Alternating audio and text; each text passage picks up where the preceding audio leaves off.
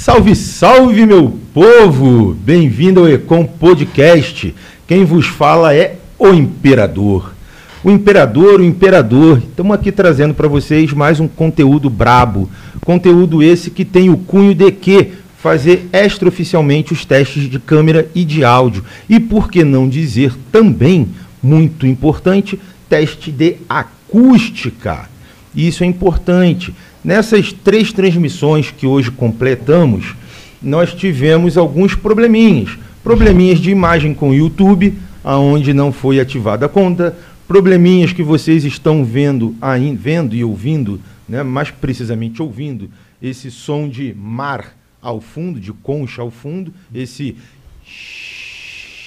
ao fundo aí, mas isso já está sendo solucionado. Então, para dia 30, espero eu, com fé em Deus, que esteja tudo no maior silêncio possível. E temos o seguinte: aqui, hoje, o convidado, ele é o Charles Bronson. Ele tem aqui uma boa parcela de situação construída. Aqui, ó, esses caras aqui atrás, ó, ó, esses painéis aí, eles são acústicos e foram feitos pelo Charles.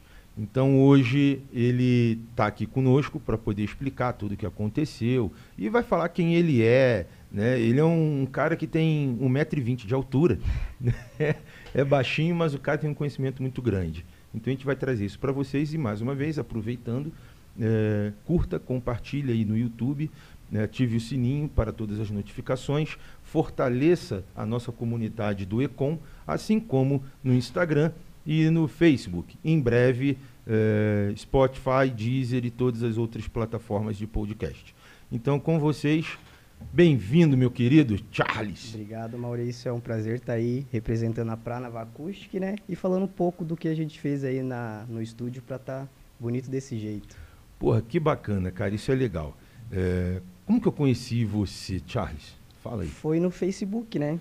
Você me chamou lá, perguntou como que funcionava o trabalho, se podia me ligar, entrou em contato comigo, a gente conversou lá certinho e eu apareci aí para ver o espaço. Então, isso daí foi uma coisa bem diferenciada que você fez. Eu cheguei até a comentar contigo. Sim. Porque é muito difícil, né? A gente lidar com alguma coisa que a gente não entende e as pessoas só quererem vender produto. Isso é verdade. Né? E você precisa de uma consultoria, ainda mais uma coisa que é complexa, como uhum. acústica, né? Sim.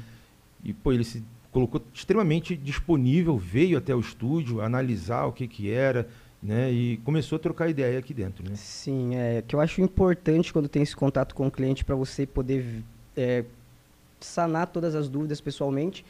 E se eu não puder ir até o local, é, geralmente eu crio um projeto dentro do computador, a pessoa se fica muito longe, fora de mão, a pessoa tira a medida para mim, manda, eu crio um projeto dentro das medidas e envio para o cliente é, verificar se ficaria bom daquela forma ou não. Então, acho que é importante ter um contato direto com o cliente. Com certeza.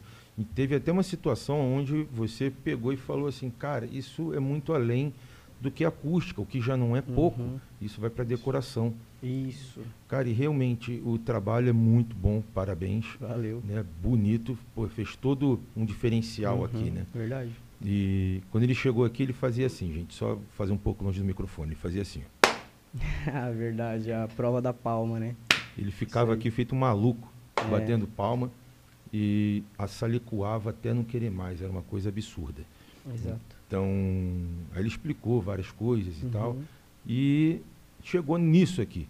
Isso. Né? Negociamos, óbvio, né? É, valores, né? Porque não dá para ser de graça, né? Sim. Eu gostaria. E, na verdade, é, poderia até agora mesmo estar tá cobrando a logomarca dele aparecendo aí, né? Exatamente. agora ali e tal.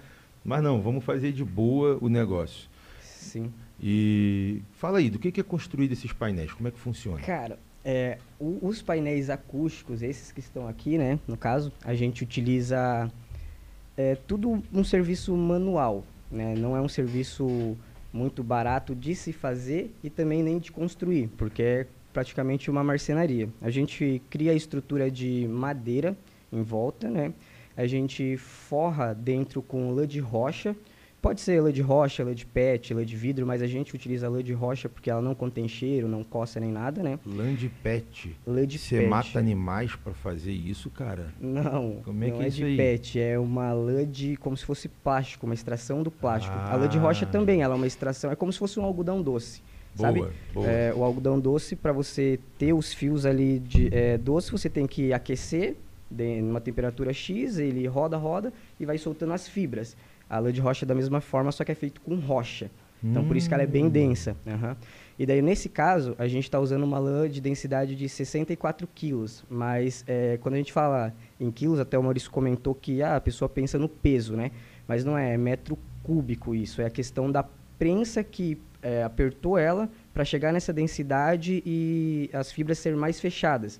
Então, o som fica mais preso do que se fosse uma densidade, vamos supor, de 32 é, quilos Pô. ou algo do tipo. Isso é legal. Isso, bem legal. Daí a gente, depois de colocar essa lã de rocha, a gente reveste com um tecido Oxford, pode ser com tecido Oxford ou com ortofônico, que ele tem as fibras mais abertas, então o som pode passar e ser absorvido pelos painéis. E daí então é feito a parte da madeira, é cortado com a serra de esquadria, é depois parafusado, é colocado a lã de rocha dentro, revestido com o tecido, daí a minha, minha esposa sempre me ajuda nessa parte de, de finalização, né, que é os detalhes de dobra, é, fazer a- o grampeamento atrás e tá pronto, daí a gente já consegue estar aplicando. Entendi.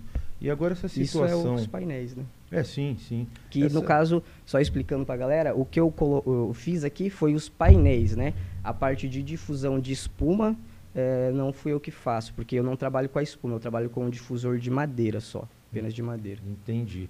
Então lá no outro estúdio que a gente está montando, Uhum. já fica sabendo que vai ter o de madeira Ah, também. fechou. lá, ele é tá? bonito, bonito pra Pois é. caramba. É. aqueles que ficam meio que em 3D. Isso, isso, Pô, exatamente. é. Tem um gabarito certinho, uma profundidade que a gente faz Isso. ter uma clareza melhor no som. Isso é Porque bacana. o painel absorve e o difusor ele vai dissipar as frequências médias agudas para não sobrar tanto na sala, mas também não matar elas, é, é, dissipar o que precisa e clarear o restante também para a gente não perder o brilho de dentro da sala. Compreendi, compreendi.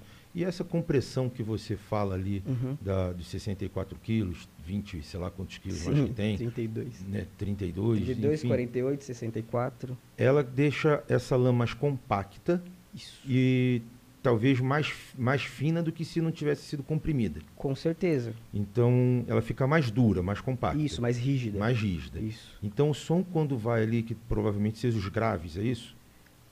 É, os graves a gente ge- também, né? Elas utilizam para as frequências graves. Que nem tem um, um amigo meu que é o Marco Element. Ele tem um estúdio sinistro, ele mora em Palmeira.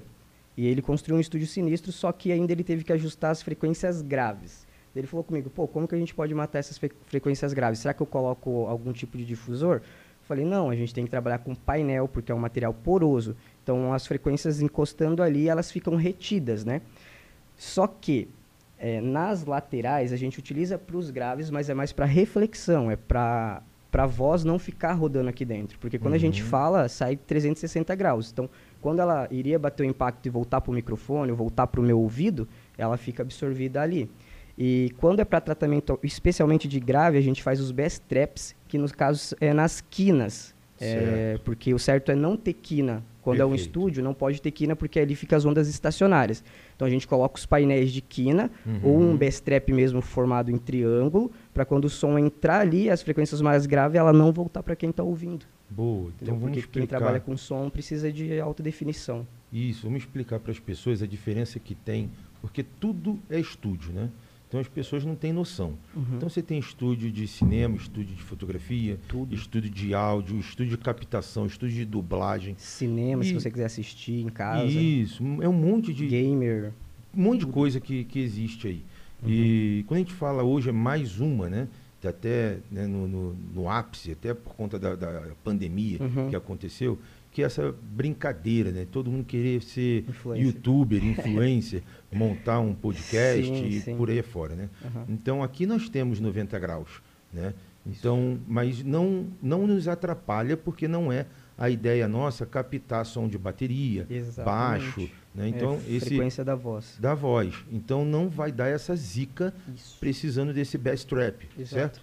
Pois é, isso é legal colocar para as pessoas, Porque aquela pessoa que está aqui assistindo, vendo Uhum. você e pensando em montar um estúdio, Sim. nem que seja para ver uma melhor qualidade, para ver o seu, né, seu- Nem vou falar de marca, né? Para assistir o podcast filme, com áudio bom. com áudio bom e tudo mais, pô, já tem alguns nomes que pode até pesquisar em Exato. al- alguns marketplaces aí, Uhum. né? Mercado Livre, por exemplo. Sim. né? É, eu mesmo, eu comprei no Mercado Livre os difusores de espuma. Exatamente. Mas Então- não compre lá, compre comigo. Aqui tem toda uma. Não, mas o de assessoria. madeira, é, eu vou dizer assim, ó, tem uma assessoria, é muito bom, isso é fato, mas eu só vou poder falar dos difusores dele quando Exatamente. lá no outro estúdio tiver montado. É, é que esse aqui acaba sendo mais fácil, né? Ele é mais barato, só que hum, ele não.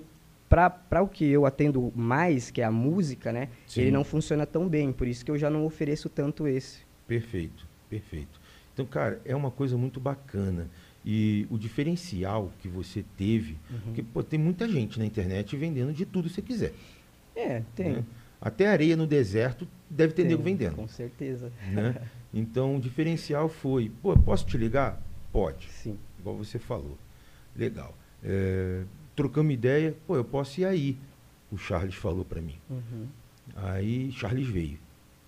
Olhou tudo, começou a trocar ideia, dar Trouxe, ideia. trouxe uns painéis já para testar. Ah, é mesmo? Foi isso aí. Conforme foi entrando os painéis, já foi diminuindo o reverb aqui dentro. Exatamente. Foi mesmo. Olha, olha essa fita, gente.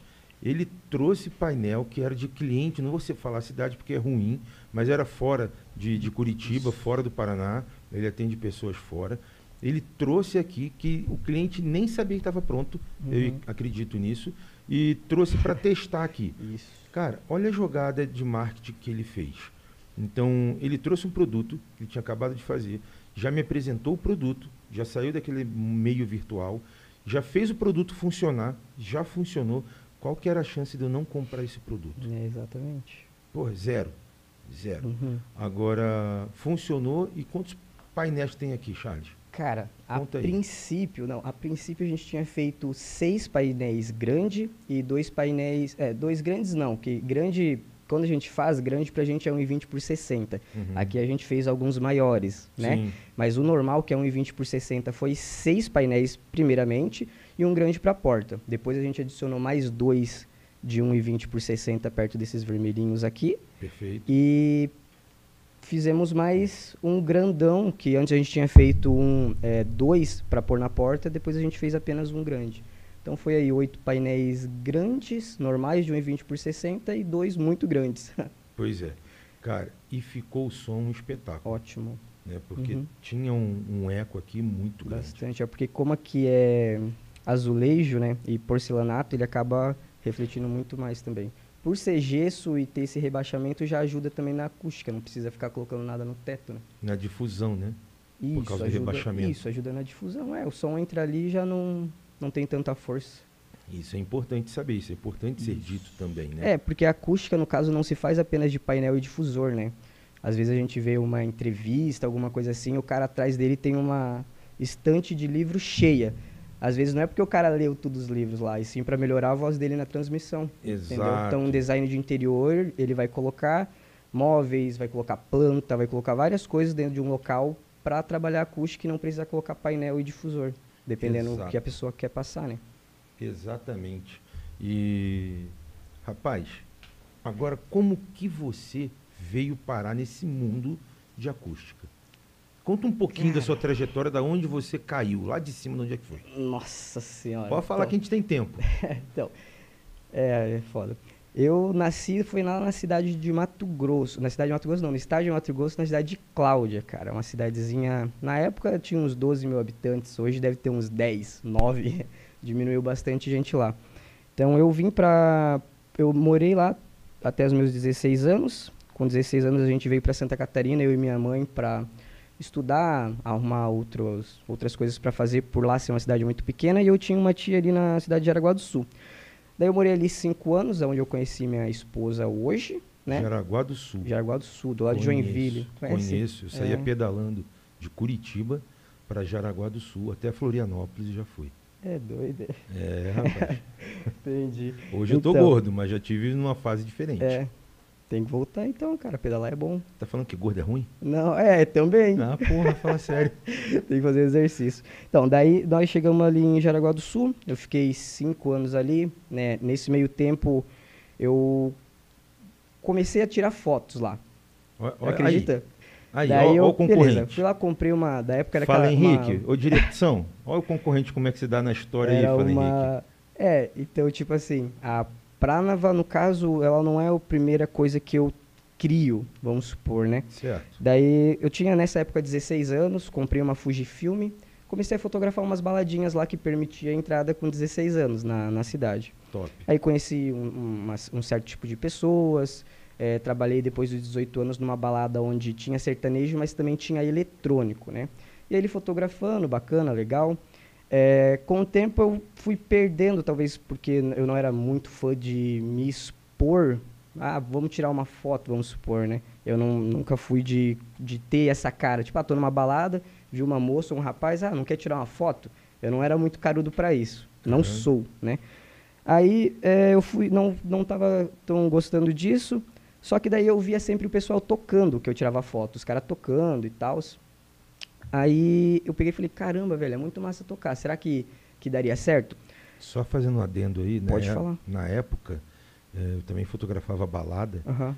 e eu olhava também os DJs, tem alguns eh, internacionais fotografados Sim. aí, em rave, em baladinha mais Uhum. privezinha, enfim.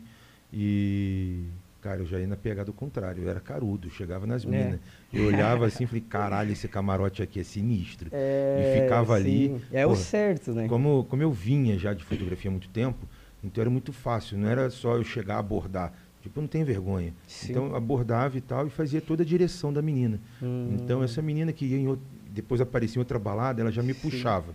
E aí estreitando um laço. Sim, sim. Cara, e aí né, a, É. a alquimia ali funcionava, Exato. né? É, quando, quando você se trabalha assim com um público aberto, conhecendo pessoa toda balada que você vai tirar foto, é bacana. Você faz muita conexão foda. Porra, foda. Foda demais. Foda. Até porque hoje eu tô aqui por isso, por entendeu? isso. Se eu talvez não tivesse tirado foto, eu não estaria aqui. Se eu não Perfeito. tivesse ido para Jaraguá do Sul, não estaria aqui também, né? Perfeito.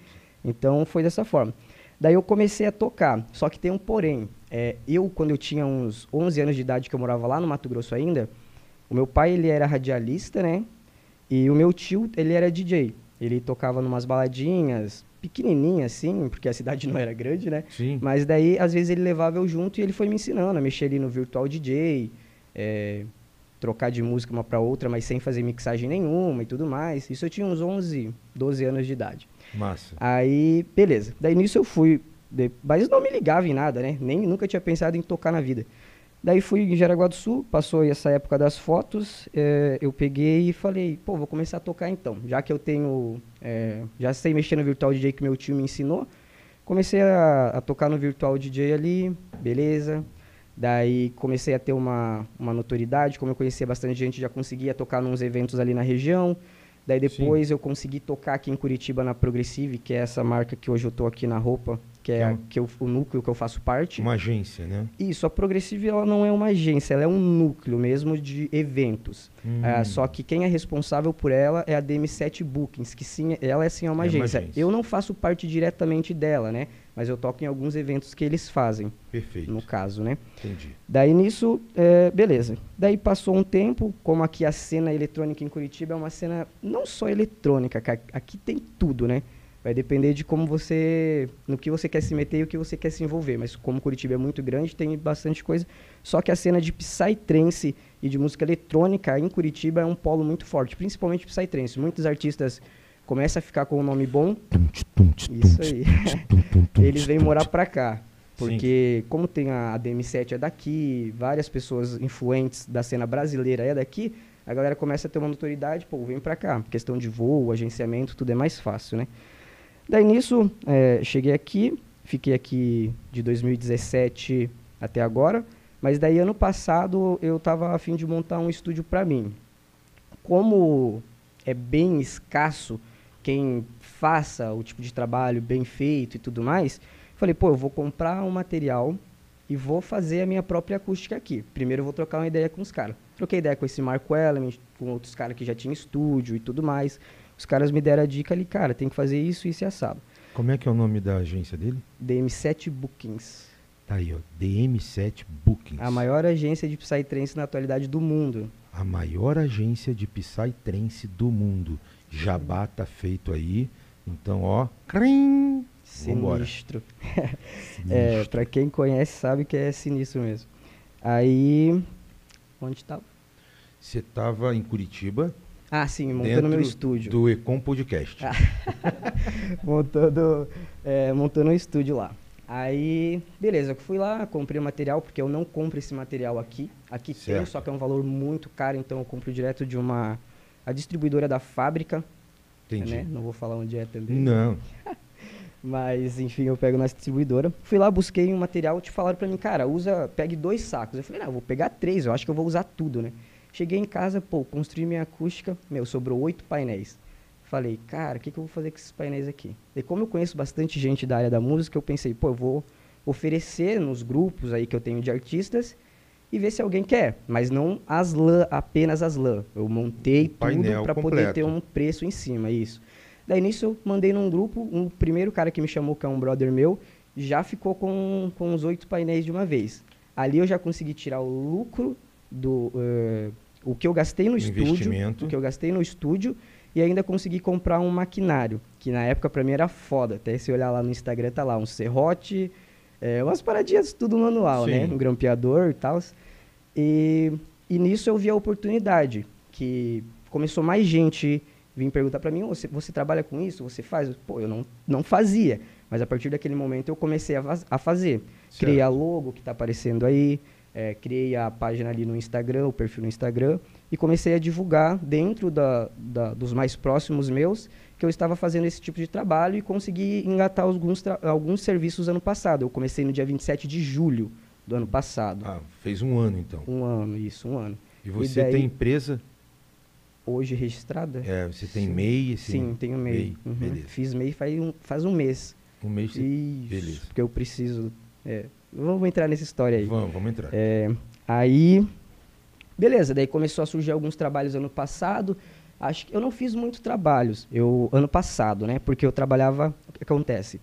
É, quando eu cheguei aqui, eu fiquei mais ou menos uns um ano, um- quase dois anos sem trabalhar de registrado. Eu cheguei aqui, eu saí de Santa Catarina, fiz um acerto lá com o meu patrão, falei pra ele, cara, eu vou, eu vou vazar, né, e tal. É, tem como a gente fazer um acordo? Daí, como eu era um funcionário bem de boa lá, a gente fez um acordo para pegar seguro, essas paradas, e viemos eu e minha esposa pra cá. Os Certo. dois sem trabalho nenhum. Na é, cara e coragem. Cara e coragem, velho. Ela é formada em radiologia, né? A gente falou, vamos pra lá, vamos espalhar currículo seu e vamos dar ali, né? Nós temos cinco meses aí pra se programar. Aí, quando chegamos aqui, eu falei, pô, eu já tô ganhando ali o seguro, mas ganhava ali 1.200 reais no seguro. Certo. Falei, cara, é, vou aproveitar que eu tô aqui com o seguro e vou achar alguma outra coisa para me fazer e tentar aumentar essa renda, dobrar ela, né? Pelo aproveitar agora. Daí a gente começou a panfletar. A gente pegou umas empresas, uma prima minha passou um contato de um cara aqui, do Condor. E a tua esposa, nessa época, sem trabalhar ainda. Sem trabalhar, ela me ajudou daí a panfletar, no Entendi, caso, né? entendi. Daí a gente começou panfletando lá na Matheus Leme e tudo mais, pá, bem tranquilo, porque pra mim, cara, se você tá trabalhando com algo honesto e tá ganhando dinheiro, Tá bom. Foda-se, tem gente que fala, pô, eu não vou entregar panfleto. Cara, eu ganhava dinheiro. Eu e ela tirava ali 80 reais cada um pra ficar 6 horas entregando, entregando panfleto. É cansativo? É. Mas no final do dia nós tinha 160 reais. Sim. Então, 10 dias, 1.600. exatamente. 20 dias, 3 mil e lá vai varada. Ia ficar em casa. Com mais o Mais seguro-desemprego. o seguro-desemprego. Uns 5 conto aí na mão. Isso aí. Daí eu falava, pô, vamos dar ali, né? E ela Sim. também nunca foi, nunca teve, tipo, preguiça de fazer dinheiro e ganhar dinheiro. Daí, beleza. Aí, é, a gente panfletando, tudo mais.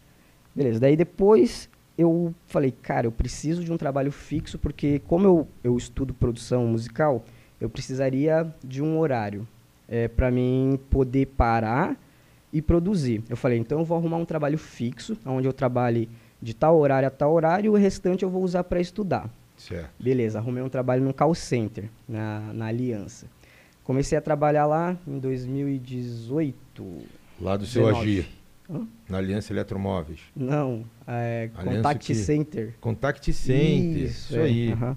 Aí trabalhei lá por quase dois anos, só que chegou no momento que, cara, quem trabalhou em call center sabe que é pressão, velho. Ah, eu tipo já assim, trabalhei. eu vendia bem pra caramba. Desde quando eu entrei, eu vendia bem pra caramba. pra caramba mesmo. Só que depois de um tempo, acaba que caiu o meu rendimento, assim, de, de ser aquelas vendas que eu, eu entregava a venda, mas não entregava como era no começo. No. E daí como começou muita pressão, tipo, os caras não estão nem aí, velho. Se você era bom até ontem, se hoje você não vendeu, foda-se, né? Você não é Com ninguém, certeza. pressão e pressão. Isso começou a me pesar muito na cabeça. Eu, por ter mu- muito conhecimento, porque eu, eu, eu não sou de ler muito, né, livro, mas eu leio muito na internet, assisto muito vídeo, muita informação na minha mente. E, porra, aquilo ali pra mim tava já me travando, porque em vez de eu, eu ir pro trabalho feliz, eu já não conseguia mais produzir, porque eu ficava nervoso, porque eu tinha que chegar lá e não sabia se eu ia vender. Comecei a pirar. Comecei a pirar, comecei a pirar, pirar, pirar. Imagino. Daí, beleza. Daí nisso, é, que pra mim sair da aliança pra começar pra naval, no caso, né? é, eu fui pro, pro Mato Grosso na casa da minha mãe, que ela tava precisando fazer uma cirurgia lá na época, e fui trabalhar lá home office. Daí nisso deu uns problemas com o pessoal daqui, porque como eu não, algumas vendas não saía, o pessoal começou a embaçar muito comigo à distância, falando que ia bloquear meu acesso, pra, que eu não ia poder trabalhar de longe, né? É. E que eu tinha que voltar pra cá. Mas eu falei, pô, mas então por que que liberaram eu Em e- home office. e não em home sentido. office pra mim ir, porque eu tava, pô, 2.500 quilômetros daqui, né, cara? Sim. E agora querer bloquear meu acesso. Pô, já foi a gota d'água pra mim. Voltei de lá, conversei lá com o meu coordenador, saí da empresa. E daí, quando eu saí da empresa, foi bom pra mim, porque eu fiquei mais leve, eu pude dar mais atenção na prana. Daí que veio, isso foi em dezembro do ano passado, né? Daí foi a virada de chave pra mim é, focar é, na minha empresa e fazer ela ter um retorno pra mim. Peguei seguro também. Falei, pô, com esse seguro aí, o que, que eu vou fazer, né, velho? Comecei já. 1.200 de novo. Não, acho que não dava isso, hein? Dava menos? Dava menos, porque de call center hoje tá 1.080 o salário então dá mínimo menos. você ganha 80%, né? É. Do, então era menos, né? Mas tudo bem, Sim. tá melhor do que nada. Você tá em Pô, casa. Eu, eu claro. falar pra você a real que se eu não batesse a meta, eu tirava menos do que eu tirava no seguro. Que isso? Você acredita? Tá, tá louco. Ah, tá doido, velho. Não, foda. daí, daí, beleza. Daí, como eu saí de lá, eu comecei a focar em divulgar mais a minha empresa. Eu, eu já tinha no Mercado Livre, só que pra mim o Mercado Livre é bom e não é. Tem fornecedores lá dentro que conseguem um preço muito. Não é a mesma qualidade, mas eles conseguem um preço muito baixo porque eles estão ali dentro faz tempo e não dependem só desse produto. Então os caras vendem lá um valor abaixo do que eu vendo. E eu não sei o que, que os caras tiram em cada painel. Eu sei que se eu cadastrar lá, eu tiro quase nada de um, de um painel que eu vendo. Entendeu? Aí, é, é isso aí que a gente começa a falar de Recon. É. Você falou uma frase muito certa para quem vai vender dentro de Mercado Livre, por exemplo. Ter um produto só, ser, de- ser dependente Isso. de um único produto. Exato. Jamais isso pode acontecer. Isso. E daí eu perco também para um cliente que tá lá, que ele, ele. É porque assim, hoje o Mercado Livre, se você faz mais de 20 dias por dia, você tem ah, o favorecimento daquele frete deles, Sim, né? Do Sim. Mercado Livre próprio lá. Sim. Então eles recolhem no seu depósito. sim, mercado e- coleta. Isso, mercado coleta e fazem a entrega. Então esse esse um outra pessoa que trabalha com isso, ela vende mais coisas e ela faz mais de 20. Então, cara, mais de 20 vendas por dia. Então, dependendo do local, ela consegue enviar com frete grátis, porque ele, ela- ele Sim. tem essa parceria. Eu não tenho. Então, dentro do Mercado Livre, para mim, é bem complicado. Eu vendo no LX também, tenho cadastrado no Shopee também, né? E tento trabalhar com esses modelos.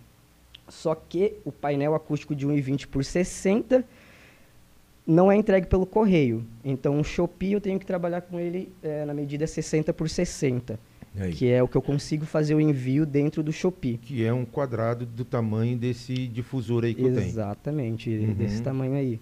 Daí eu consigo fazer o envio, se eu colocar é, difusor mesmo, eu consigo fazer o envio lá dentro Sim. do Shopee e tudo mais. Só que painel acústico eu não consigo. Aí eu esqueci como que a gente entrou nesse assunto. Você estava contando sua trajetória, de Sim, onde não, você caiu aqui para baixo, aí você subiu de novo. Ah, sim. Daí aqui no, no- em janeiro, que Isso. foi que eu voltei com força com a empresa. Eu voltei Perfeito. do Mato Grosso quando começou o ano. Pô, acho que no dia 2, 3 já surgiu pra mim uma, uma sala de cinema pra mim fazer. Olha, Foi um amigo meu que indicou pro irmão dele. residência, como é que? Residência, velho. Top demais, cara. Ah, tá Absurdo. doido? o cara só de sistema de som ele tinha 35 pau. Pra Cê é ele doido. ouvir o cineminha dele ali.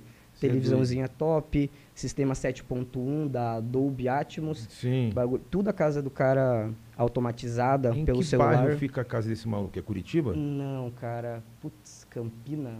Campina Grande do Sul. É, eu não sei se é Campina Grande do Sul, não, hein? Mas Não. é a metropolitana aqui de Curitiba, eu não Entendi. lembro bem certo. Rio Branco. Rio Branco. Rio Branco do Sul. Rio Branco do Sul. Cara, eu tenho história do Rio Branco do Sul uma vez só, não, duas vezes que eu fui pra lá. Uma vez eu fui de carona, né, com quatro amigos, amigos, tipo, independente de, de se era homem ou mulher, amigos. Um deles, velho, era muito louco, muito louco, muito louco. Cara, foi, na época era um Audi A3, né?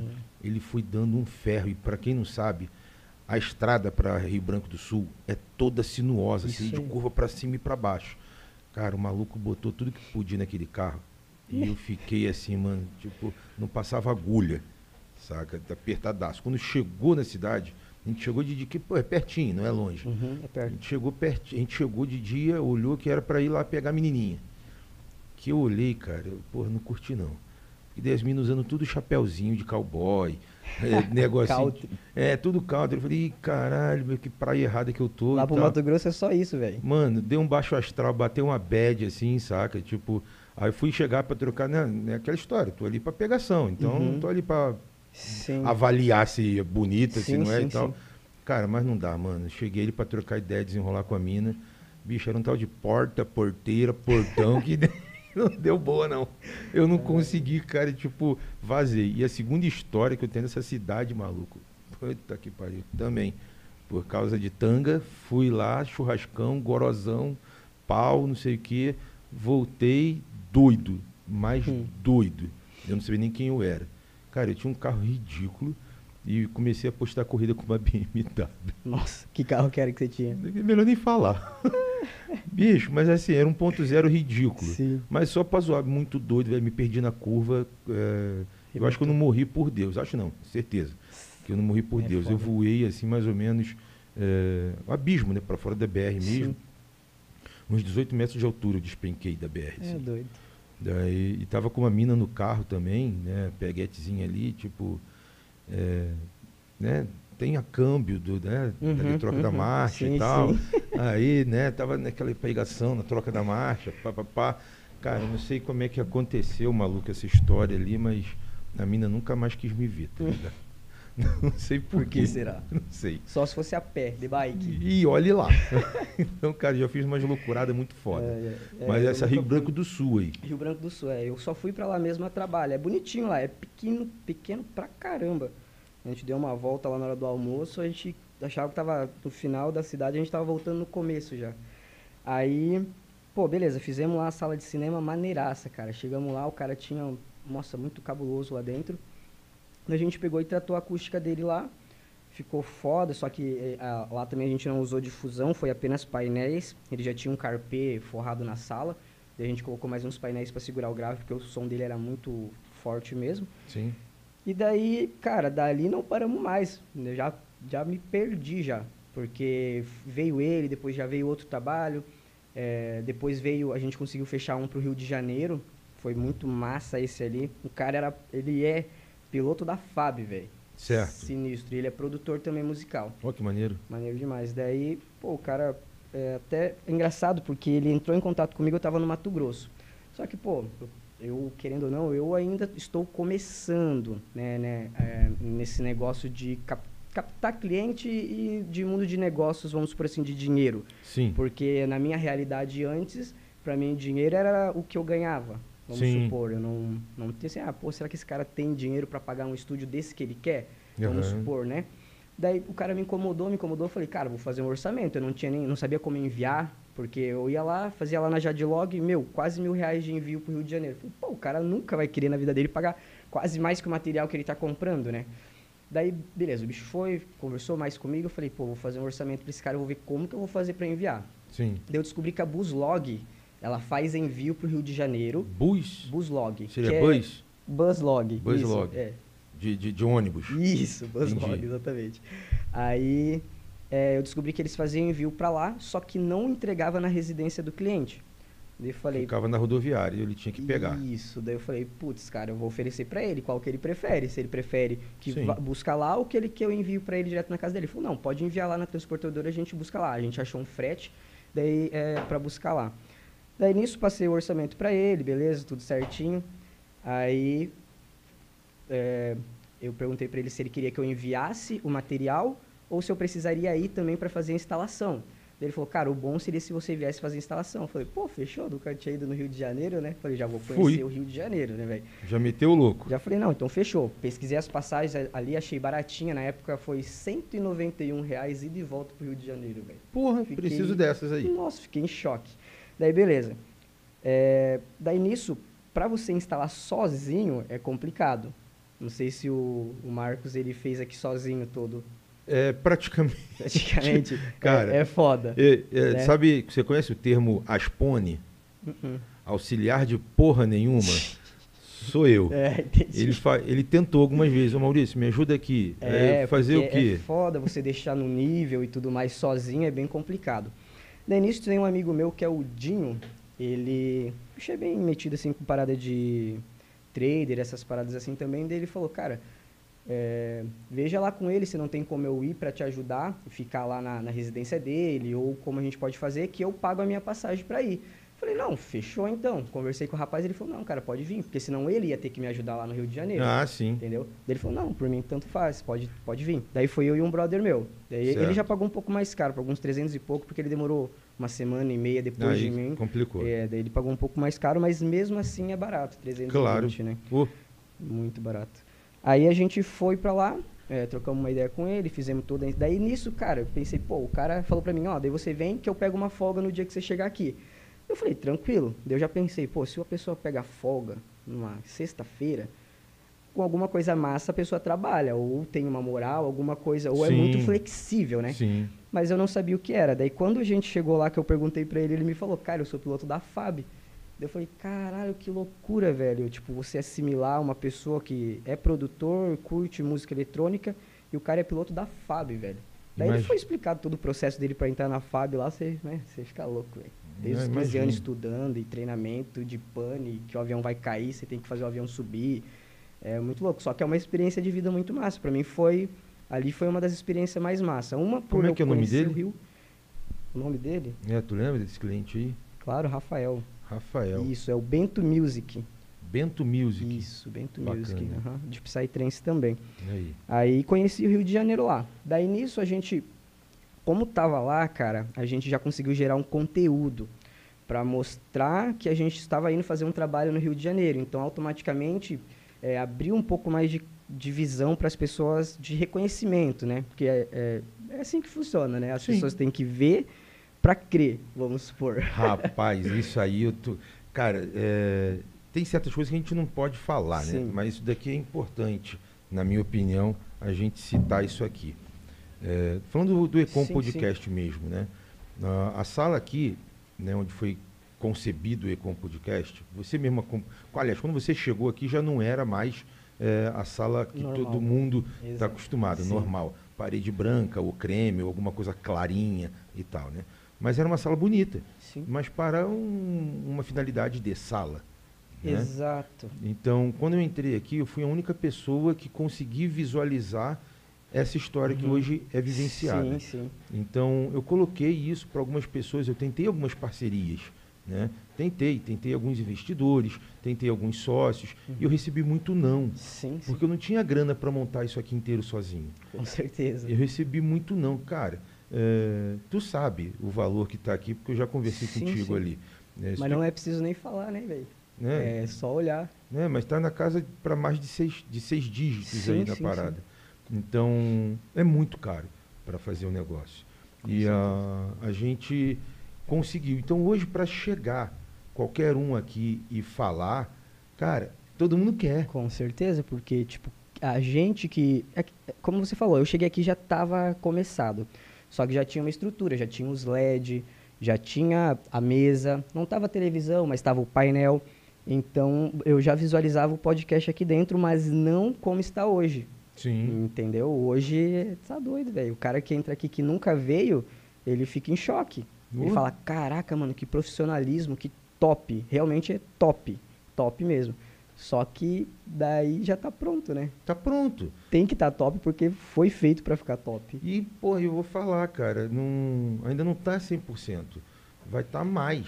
É, Tem mais tá uns coisa. 98.9. Não, até uns 75, 70% tá.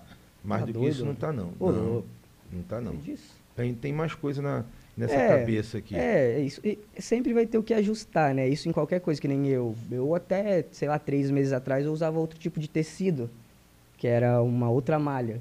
Daí hoje eu uso Oxford, então pode Pois ser é. que daqui três meses eu estou usando outro tecido. E você vê, é, até na, na, na ideia do, do Marcos ali para aplicar né, o- os seus painéis aqui. Sim, né, primeira ideia que eu queria e muito era que ele fosse retroiluminado, né? sim. Iluminação por trás. Isso, fosse Então- afastado da parede. Perfeito. Você me pergunta assim, ah, você vai aplicar, se tem alguém para aplicar? Eu falei, Uhum. tem, tem o Marcos, o Marcos vai aplicar, beleza e tal. Que bom. Cara, na hora que a gente foi mandar fazer, vou chamar de afastadores, né? Sim, sim. ali, cara, a gente mandou fazer, pô, foi 70 conto, umas barra de ferro. Sério, eu achei Foi? que o Marcos tinha feito, pô. Foi, não, Marcos, 70 conto, né? Então, microfone aí. É doido, piazada. Isso, 70. Quatro, foram quatro? Dois? dois Quatro? É quatro, né? Quatro. Que na realidade nem usado foi, né? 280 pila Ah, não. ferro. Não, não. 70 reais Cada todos painel. os ferros. Ah, todos. Todos os ferros. Todos É, eles. Mas não precisava gastar Mas não precisava gastar 70 pila, saca? Sim. Daí, só correção. Um foi usado. Um ferrinho só foi usado. para segurar a câmera fixa do plano ah, geral. aquela lá. Entendeu? pode Aí foi. Daí, mas, cara, depois que a gente colocou, que a é. gente viu, Não mano, gostou. ficou uma merda. É. É que é muito afastado, tinha que ser mais Cara, próximo. foi tipo, um no, palmo, tipo, no assim, ó. mínimo uns 5 centímetros. Nossa, nem isso, mano, nem não, isso. não, eu digo que tinha que ser. Ah, sim. É, no máximo No 5 máximo, centímetros. sim. Bicho, mas muito feio. Muito feio, muito feio, muito É, feio. Tipo, qualquer um que sentasse aqui em qualquer posição. E achar feio. Não, ia querer ficar olhando atrás do painel, mano, porque ele ficou chamando pra olhar, você olhar pra trás. Aham. Tipo, era a casa dos gnomos ali, saca? O que que tem ali? É, o que que Tá tem bebendo ali? Cerveja, Porra, é. ali. Mano, tinha alguma coisa. Cara, se entra ladrão aqui, ele vai procurar ali atrás. Porque ele tava muito chamando, assim, sabe? Sim. E, a, porra, as barras de ferro feio para cacete, muito feio. Uhum. Aí, porra, vamos tirar isso, Maurício, não sei o quê. Daí o Marcos ainda falou assim, cara, pô, você me desculpa, né? A ideia é, seu, é sua, o projeto é seu, Uhum. todo o negócio é seu aqui, mas eu achei uma merda também. eu falei, porra, seu viado, então se tu achou uma merda, por que tu não falou já? Sim. E aí já tinha, nem gasta essa porra dessa Né? grana. Real. Daí, beleza. Aí como é que a gente vai aplicar isso? Ele, ah, velcro. Velcro, isso aí. Porra, mano, e fica a dica pra tu. Fica. É, Rapidão pra aplicar. Exato. O tamanho dos monstros É, dos painéis que nem tem os- cai. O, o Marcos aí, ele usou Cola de cola de sapateiro. sapateiro e prego, né? Famoso loló. Isso, mas tem também os. os- Ficamos doido aqui dentro, maluco, mas doidão. É, é. Tem, o, tem também como. Tem os. Os velcro autoadesivo, que são com 3Ms também, que você consegue colar em vez de usar cola. Três- Ah, é, sim. Autoadesivo. Autoadesivo, é, mas é, tem- é né? Sim, sim. Ao sim. invés de usar cola, Se né? tinha cola aí, É, porque. né, mesmo que não tivesse, a gente comprava, né? Porque, né, Daquele É, jeito. Já aproveitar para dois tipos de coisa. Isso, né? Matar dois coelhos com uma porrada só, né? Mas, Sim. mas, cara, mas foi muito fácil, cara. E ele falou, ah, vai lá e compra um saco de, de prego, sei lá, 12, 12 e com cabeça. Eu falei, que porra é essa?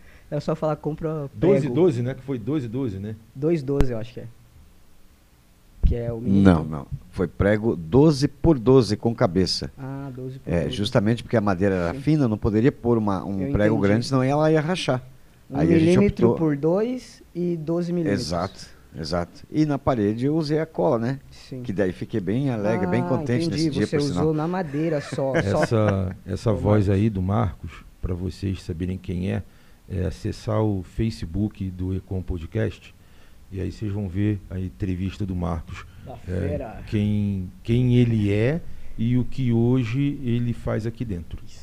Né? Então vocês vão entender melhor lá quem é o Marcos. Uhum. Mas foi essa situação, é, e, pô, é uma dica para outras coisas do, do, do, do seu painel, né? Sim. fazer é, a gente tem muita ideia que a gente está desenvolvendo para fazer, né? A gente tem bastante projeto bem bacana aí que vai vir quente. Cara, a é gente fez muito uma bacana. parceria agora. é, isso é para qualquer pessoa que queira, né? Mas é, é que a gente está fazendo uma parceria agora com a Ford Dimension, que é um cara que ele faz as artes gráficas é, psicodélicas dentro de um software. Ele faz a impressão no tecido, a estampagem no tecido em alta definição, e após isso ele aplica uma tinta flor, que Daí deixa... acende. Isso, ele fica mais presente se tiver uma luz negra, né? Sim. Só que o cara, ele é foda, cara. O cara é fora das ideias. Você pode falar pra ele o tema que você quer, que ele vai criar dentro do tema que você quer um- o projeto da psicodelia. Tipo assim, ele vai usar o seu tema como um fundamento. Não me disse doce, é ácido. Pode ser que ele já tomou muito ácido, mas é, a visão que ele tem ali é como se fosse realmente de um ácido, velho. E daí a gente tá com essa parceria exclusiva, então se um artista quiser ter uma peça dessa na- no estúdio dele, ele vai poder comprar exclusivamente para ele. Se quiser com a logo dele, ele pode comprar com a logo dele, só que com um desenho em volta. A gente manda a opção, o cliente vai poder escolher, a gente faz a finalização por cima do painel acústico, daí não vai ser esse tecido, né? E a pessoa pode ter na casa dela uma peça exclusiva, fica a dica. Então, isso é bem importante. Até quando a gen- a gente fala de. Você estava falando do Mercado Livre, Shopee Sim. e por aí fora. Isso é muito importante de ser executado nesses marketplaces aí. Muito interessante. E até eu te perguntei, né, um pouquinho mais cedo aqui na, na- no nosso bate-papo, sobre MEI. Se você Uhum. tinha feito MEI, Sim. fez. Tem o que? Seis meses? Um isso? mês. Porra, um mês. Um mês. Caralho. E como aqui o negócio é com, né? Então a gente precisa fazer algumas perguntas para poder Bora. Né, ter uma noção aí. É, é chato que eu vou perguntar, mas você fica à vontade em responder ou não. Né? É, e não tenha vergonha se é- quiser responder e falar de números e os números forem baixos. Não Não, tenha vergonha disso. Mas você está vendendo há quanto tempo no, nos marketplaces na internet? Marketplace? Cara, eu acho que Marketplace é desde o ano passado que eu tô. Hum. Mas não, não, nunca foi o meu forte. Nunca foi o forte. não, tá. meu forte geralmente é pessoalmente ou. É, cara, o Instagram pra mim é um dos que mais vem cliente pra mim é Instagram, Facebook e OLX. É, ah, o Instagram, cara, ele tem uma, uma vertente de venda muito boa, né? Que é algo aplicado à moda. a- Exato. né? Henrique, como é que a gente Design, pode de- definir isso daí, Henrique, por gentileza? A par... Hã? Sobre o Instagram, né? Como é que é esse público do Instagram? Ele está mais voltado para moda, para tendências, né? Microfone. É um público que é voltado mais para estética em si. A estética em si, porque o Instagram ele é projetado para que tudo fique esteticamente bonito e perfeito, né? Então ele gera um ambiente para venda nesse sentido. Então ele vai para moda, estilo de vida, é, Saúde. uma- saúde, aham. É, eu acho que são dos, dos focos. Isso. Entendi. Então você vê, é, aí você ganha bastante. Sim, é porque eu consigo mostrar o que eu faço, né? Enquanto eu tô fazendo tudo. Eu, eu costumo postar todo o processo. Desde o corte lá da madeira, da montagem do difusor, da montagem do painel, para a pessoa ver como é feito, né? E também ver o resultado final, como que fica. Isso é muito bacana. Bacana, bacana. E o que, que você tem já de números dentro de venda, somando Shopee, Mercado Cara. Livre, tem uma ideia? Não, pior que tipo de venda, assim, hoje a gente faz um controle já. É, até uns dois meses atrás eu não tinha um controle de nada dentro da empresa, assim. Não- Eu vendia e não sabia o que eu, ti- tipo, não que eu não sabia o que eu tinha investido, mas é, tudo se misturava no final. Vamos supor assim, ah, eu cobrava do cara tantos para montar lá um estúdio, vamos supor, 2.500 reais. Eu gastava um valor X para montar esse estúdio, só que quando eu recebia no final, eu não fazia divisão para saber, ah, eu gastei tanto, quanto que eu tive de lucro. Eu sabia que eu tinha uma margem de lucro, vamos por, aproximou de 15 reais de lucro nesse estúdio, mas eu não sabia redondo quanto Entendi. que era, né? Só que agora a gente faz esse controle. Ainda foi assistindo o, o Thiago Nigro, ele falou no Flow que é, Monarca, tô aqui, Monarca, vem falar os comigo. cara, e- ele, ele perguntou pros caras assim, por que, que vocês não estão milionário ainda, velho? Multimilionário. Daí o Monark e o, e o Igor olhou um pra cara do outro e falou, cara, pior que eu não sei. Daí o bicho falou, cara, vocês têm, vocês têm que descentralizar as paradas. Você não é pode o pai ser... rico, né? Isso, não, o pai rico não, o primo rico. Primo rico. É, isso. você não pode deixar tudo você fazer. Ah, você vai atrás das pessoas que vai vir aqui no seu podcast, vai atrás da comida que vai ter, você vai abrir o portão, você vai fazer tudo. Não, você tem que descentralizar, colocar uma pessoa para. Buscar quem vai vir aqui e tudo mais. Daí eu falei, cara, eu tenho que descentralizar. Então o que eu faço? Porque eu fazia a, a arte, a logo não, a, arte, a logo quem fez foi um brother meu, o Luca Neitzel. É, manja pra caramba também. E daí é, eu fazia tudo, desde o financeiro, que nem era feito, era apenas saber quanto entrou e saiu, é, quanto gastava no material, fazia conexão com o cliente, postar no Instagram, tudo era eu que fazia. Daí, como a minha esposa ela não tá mais no trabalho dela, eu falei, cara, vendo isso, porque eu tenho a minha cabeça hoje de tanto assistir podcast, velho, e ver cara foda falando, saca? Aí. Foi, foi desenvolver, foi, tipo, deu um clique na minha mente, porque eu falei, cara, é, eu faço muita coisa que, beleza, é massa, só que falta é, certos detalhes para poder chegar onde eu quero. Eu falei, pô, esses caras já chegaram, né? Então eu tenho que acompanhar um modelo É do que os caras fizeram para mim também alcançar. Daí a gente descentralizou. Falei, ó, a partir de hoje você vai fazer a parte da finança. Não importa que for, ah, foi 3,27 um parafuso, vai colocar lá 3,27, não é 3,25 ou 3,28 ou 3,30 para arredondar. Eu quero tudo assim, eu sou chato pra caralho. Você fala que você é chato? Sou chato. Ixi, minha mulher é fi, também. Tá doido.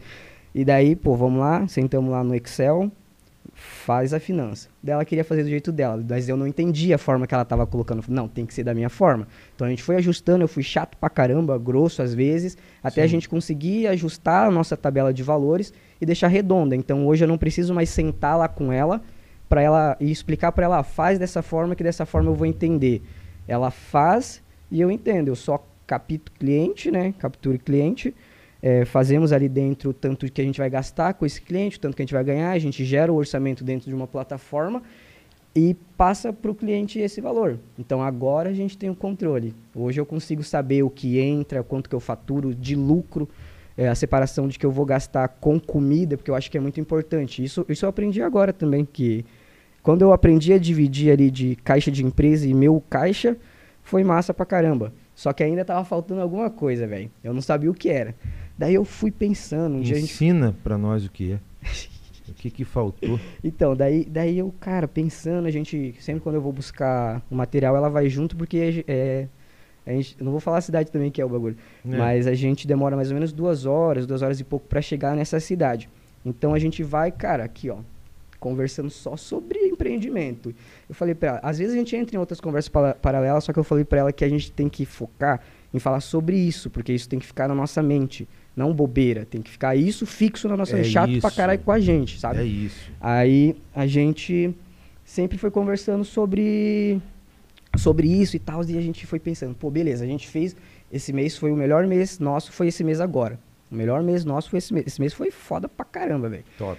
Daí é, trabalhamos todos os dias, inclusive tenho mais um material. Na verdade, eu tenho três material para entregar esse final de semana aí, três estúdios. Um podcast, só que é um podcast de artistas de música eletrônica, Legal. que, que vai artistas da cena lá. Sim. É, e dois estúdios paralelos. Um de um rapaz que é o DH no Beat, que ele faz é, trap, produção musical não voltada à música eletrônica, e o Heron, que também faz um pouco disso, mas também faz de psytrance, né? Certo. Então são três trabalhos. E daí a gente falou, cara, como o que que tá faltando? Vamos lá, eu vou, vou falar um número aqui, né, que no, no caso não é real. Vamos lá. A gente tem mil reais no caixa da empresa, que eu separei ma- pro caixa da empresa, e mil reais é nosso. Não é real, é pra mais ou pra menos? Hã? É pra mais ou pra menos? Quando a gente tava conversando sobre isso, acho que era mais ou menos isso aí. Entendi. Assim, sabe? Porque a gente não tinha um caixa da empresa. Entendi. Eu tinha assim, a minha conta no banco, lá com o valor X, tava o meu e tava o da empresa. Então eu não tinha essa, es- essa separação. Entendi. Entendeu? Por que, que eu pergunto essas coisas ali? Não é só pra é, expor Sim, é, tranquilo. você ali. Não, pode falar, pô. Mas é pra poder mostrar, Mostrar isso. às pessoas. Cara, porque a história é bacana. Não existe uma história feia. Não, Não existe. não mesmo. Então, como que a gente chega? Da onde que a gente veio? Exato. Quais foram os tombos que nós levamos? Uhum. Para onde a gente quer ir? Sim, E se a gente chegou ou não? exato. né? Então, muitas pessoas assim que assistem podcast, é, programas de conteúdo, não coisas em televisão que não levam a lugar nenhum Uhum, e que uhum. manipulam a gente, né? Assim. Mas a gente vendo pro, programa de conteúdo, vendo, lendo, lendo livros, né? E você tendo é, provas sociais, as pessoas olham e, poxa, é, Claro. psicologicamente, sociologicamente, sim. você acaba ajudando. Claro. Né? Você É. mesmo é um consumidor que você disse de pod. Né? Olhando e tal, e vai lá, Isso é acabou de doido. falar da, Cabuloso, velho. da tua esposa ali saindo, né, para comprar material, Sim. ou que seja para ir no cinema. Uhum. A conversa acaba virando isso. É Isso. casal enriquecendo Exatamente. mentalmente. Cara, esses dias eu vi uma parada no Instagram muito massa que, caralho, eu fiquei, porra, mano, é isso aí que tem que ser mesmo. Que era um casal vendendo brigadeiro no sinaleiro, assim, novo pra caramba, vendendo brigadeiro no sinaleiro. E daí foi passando as fotos, né, os caras com vários perrengues, chuva, sol, tudo mais. E depois os caras com uma barraquinha dentro do shopping, velho. Os dois, o Aí, casal ó. lá dentro do shopping, com uma filialzinha top, vendendo dentro do shopping. Então, cara, tem, tem que, tipo, tem que se sacrificar pra dar certo, saca? Esse, Tipo, Mas é. eu não digo assim, ah, vou, vou sair do meu trabalho e vou abrir um negócio. Também não, não é assim porque no mundo, no sistema que a gente vende hoje, não funciona dessa forma. Não tem como Sim. você sair de algo e apostar em outro algo sem ter uma base, né? Então, eu acredito que a pessoa tem que trabalhar fixo se ela já trabalha, mas montando um projeto paralelo para que um dia, nem que demore 10 anos, velho, ela trabalhe 10 anos, pega o acerto dela e faça o projeto dela virar certo e ela siga o projeto dela, entendeu? Eu Sim, penso, eu penso dessa forma. isso é Porque tem, legal. todo mundo cresce querendo ser algo ou ter algo, né? Só que Hum. daí a, a vida vai mudando o rumo. Só que você não pode simplesmente abrir mão do que você realmente gosta pra fazer algo que é legal e bom. Sim. Entendeu? Pra mim não é esse o tesão da vida. Que nem eu trabalhando hoje com a Pranava, pra mim é foda porque eu sou fissurado em música, cara. Som, na verdade, qualquer som pode ser Som. qualquer som teste, com qualidade. Sendo coisa boa, eu sou fissurado. Então eu, eu penso dessa forma, né? Fica a dica. Então, então, assim, cara, é possível. Mas vai lá. é, valores reais. Como é que estava essa situação para vocês? Até onde você tinha parado de falar quando eu te, te interrompi agora. Uhum. Né? Porque é para as pessoas poderem entender. Ah, não, sim. eu tinha. Era mil reais, não, era quinhentos reais. Cara. Cara, até eu falei no primeiro episódio aqui. Bicho, eu tava para cometer suicídio. Sim, Eu eu tava sei. todo é fornicado. muito louco. todo fudido. É muito né? louco. Então, hoje está num momento específico, cara, é louco, mas é possível. Exato. E as- mas as pessoas não acreditam, não, mano. É que, cara, a mente das pessoas são condicionadas a isso, entendeu? É, se você pensa muito fora da caixa, é, você é visto errado. Que nem assim, vamos supor, é, que nem fotógrafo. Querendo ou não, cara, fotógrafo é, é visto por muita gente como um trabalho de alguém que não gosta de trabalhar. Sim. Sacas? Porque, ah, Sim. só faz ali um trabalho no dia, faz no final de semana, tá na balada, a galera, a galera pensa, pô, o cara só é fotógrafo ali porque ele quer... Né, Pegar as tá- menininhas. Quer pegar as meninas, quer tá, não sei o que, mas não é assim que funciona, né? Uh, Não é. Entendeu? Não Então é. bem complicado. E, cara, é isso que eu tenho pra falar, é tentar, mano. Tentar. Tenta, né? Se você Tenta só vai saber se você tentar, velho. Se você não tentar, como você vai saber, pô? Mas com certeza. Como, velho? E daí uma coisa que eu tenho que falar aqui também ao vivo, que, que o Maurício me falou esses dias aqui, que eu fiquei. Tipo assim, eu sabia disso, mas ninguém nunca tinha me falado. Porque eu sou um cara que eu sei muita coisa, só que enquanto alguém não me fala, eu não tenho certeza de se é aquilo ou não, se é o que eu pensei. Isso é o meu pensamento. Mas Sim. será que a outra pessoa também pensa? Sim. E daí foi que você falou, ah, a qualidade que você tem hoje é mais difícil a pessoa recomeçar. Vamos supor assim, quebrou? Não que é impossível, mas é mais difícil, é mais desgastante. Você vai pensar, porra, eu vou ter que fazer tudo isso de novo, né? Então a gente que agora é novo, velho, eu acho que a gente tem que arriscar. Porque eu tô com 26 anos. é, você tem quase o dobro que eu, Exato. né? Então a gente tem muito que aprender. Pô, pode ser que daqui dois anos a Pranavá não dê certo, mas vai dar, né? Mas é um exemplo. Não dê certo, então já tem que ter algo engatilhado para que você possa fazer ou di- diversificar. Uma coisa que eu aprendi foi diversificar também Sim. renda. Vamos supor que nem agora minha esposa tá parada, a gente já tá bolando um outro negócio, que em breve ela vai vir aqui falar sobre, porque é, é foda. Aí. E porque eu falei pra ela, cara, você tá parado. A gente tá tendo uma renda boa. Mas a maior parte sou eu que faço, assim, manual, porque eu não deixo ela fazer. Vai ficar cortando madeira lá? Eu acho chato. Machista. Não, não é isso, assim, Ô, por louco. cuidado com ela mesmo, entendeu? Sim, sim. Aí. Mas, ó, descentraliza. Se você tá fazendo... Não, mas ela tá me ajudando agora. Tudo então, bem, daí agora a gente. Não, mas isso era um pouquinho antes, né? Daí agora a gente já comprou lá umas furadeiras a mais e ela já faz a parte da furação. Então eu corto, ela já tá furando pra ser mais rápido, né? Sim. Só que eu falei pra ela, cara, a gente tem conhecimento demais. Faça alguma coisa pra trazer uma renda paralela. Não falando Sim. assim, faça alguma coisa que você não faz nada, né? Eu falei, não, pra somar, a gente tá tirando uma grana boa agora, Claro. mas então, por que não tirar o dobro disso com a sua renda de algo de venda? Foi voltado à venda e e-commerce também, saca? É, entrar numa área. Eu não vou falar porque daí é Não. complicado, eu vou falar depois quando já estiver funcionando, com né? certeza. Porque é uma ideia também bem bacana. Mas daí eu falei pra ela, então vamos fazer. E nisso, beleza, ela, beleza, ela falou, tá bom, mas é porque eu sou muito incisivo nisso comigo. Ela já não é tanto, porque não é o ritmo dela.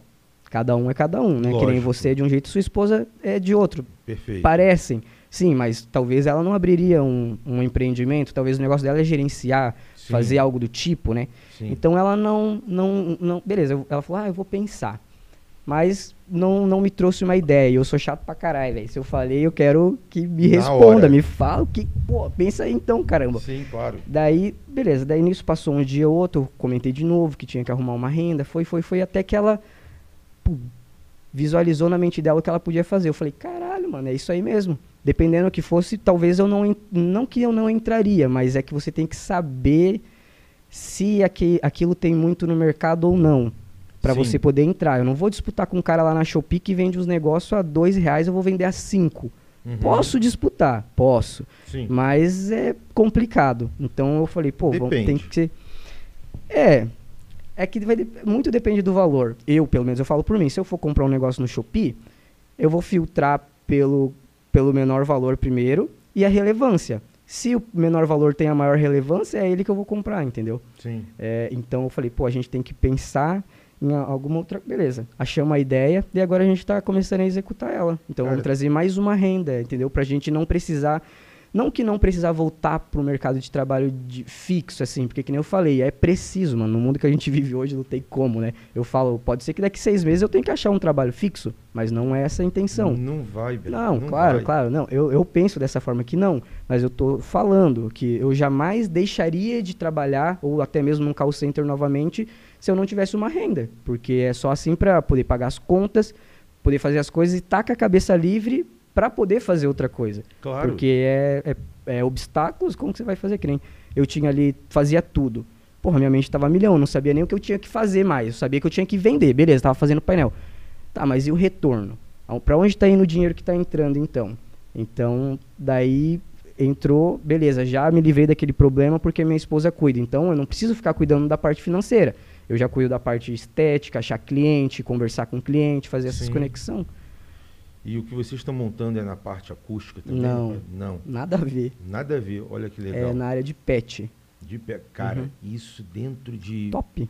Mano, é uma das áreas que mais sai. Cabuloso. A categoria é absurda. Sim, hoje em dia é muito doido. Muito É, louco. tipo assim, não hoje em dia, mas hoje em dia é mais comum isso, as galera cuidar mais do pet, querer dar banho, querer comprar as coisinhas e parará, porque muita gente às vezes não tem filho, quer ter só um bicho, é, ou uma pessoa sozinha, ou uma senhora, às vezes que já mora sozinha, quer um bichinho pra fazer companhia e parará. Então a gente tá focado ne- ne- nesse, nesse mercado aí agora, velho. Bacana. Vai dar boa, vai dar boa. Mas eletrônico ou vocês estão montando físico? Cara, a, é, a gente vai apostar mais no, na internet do que físico. Cara.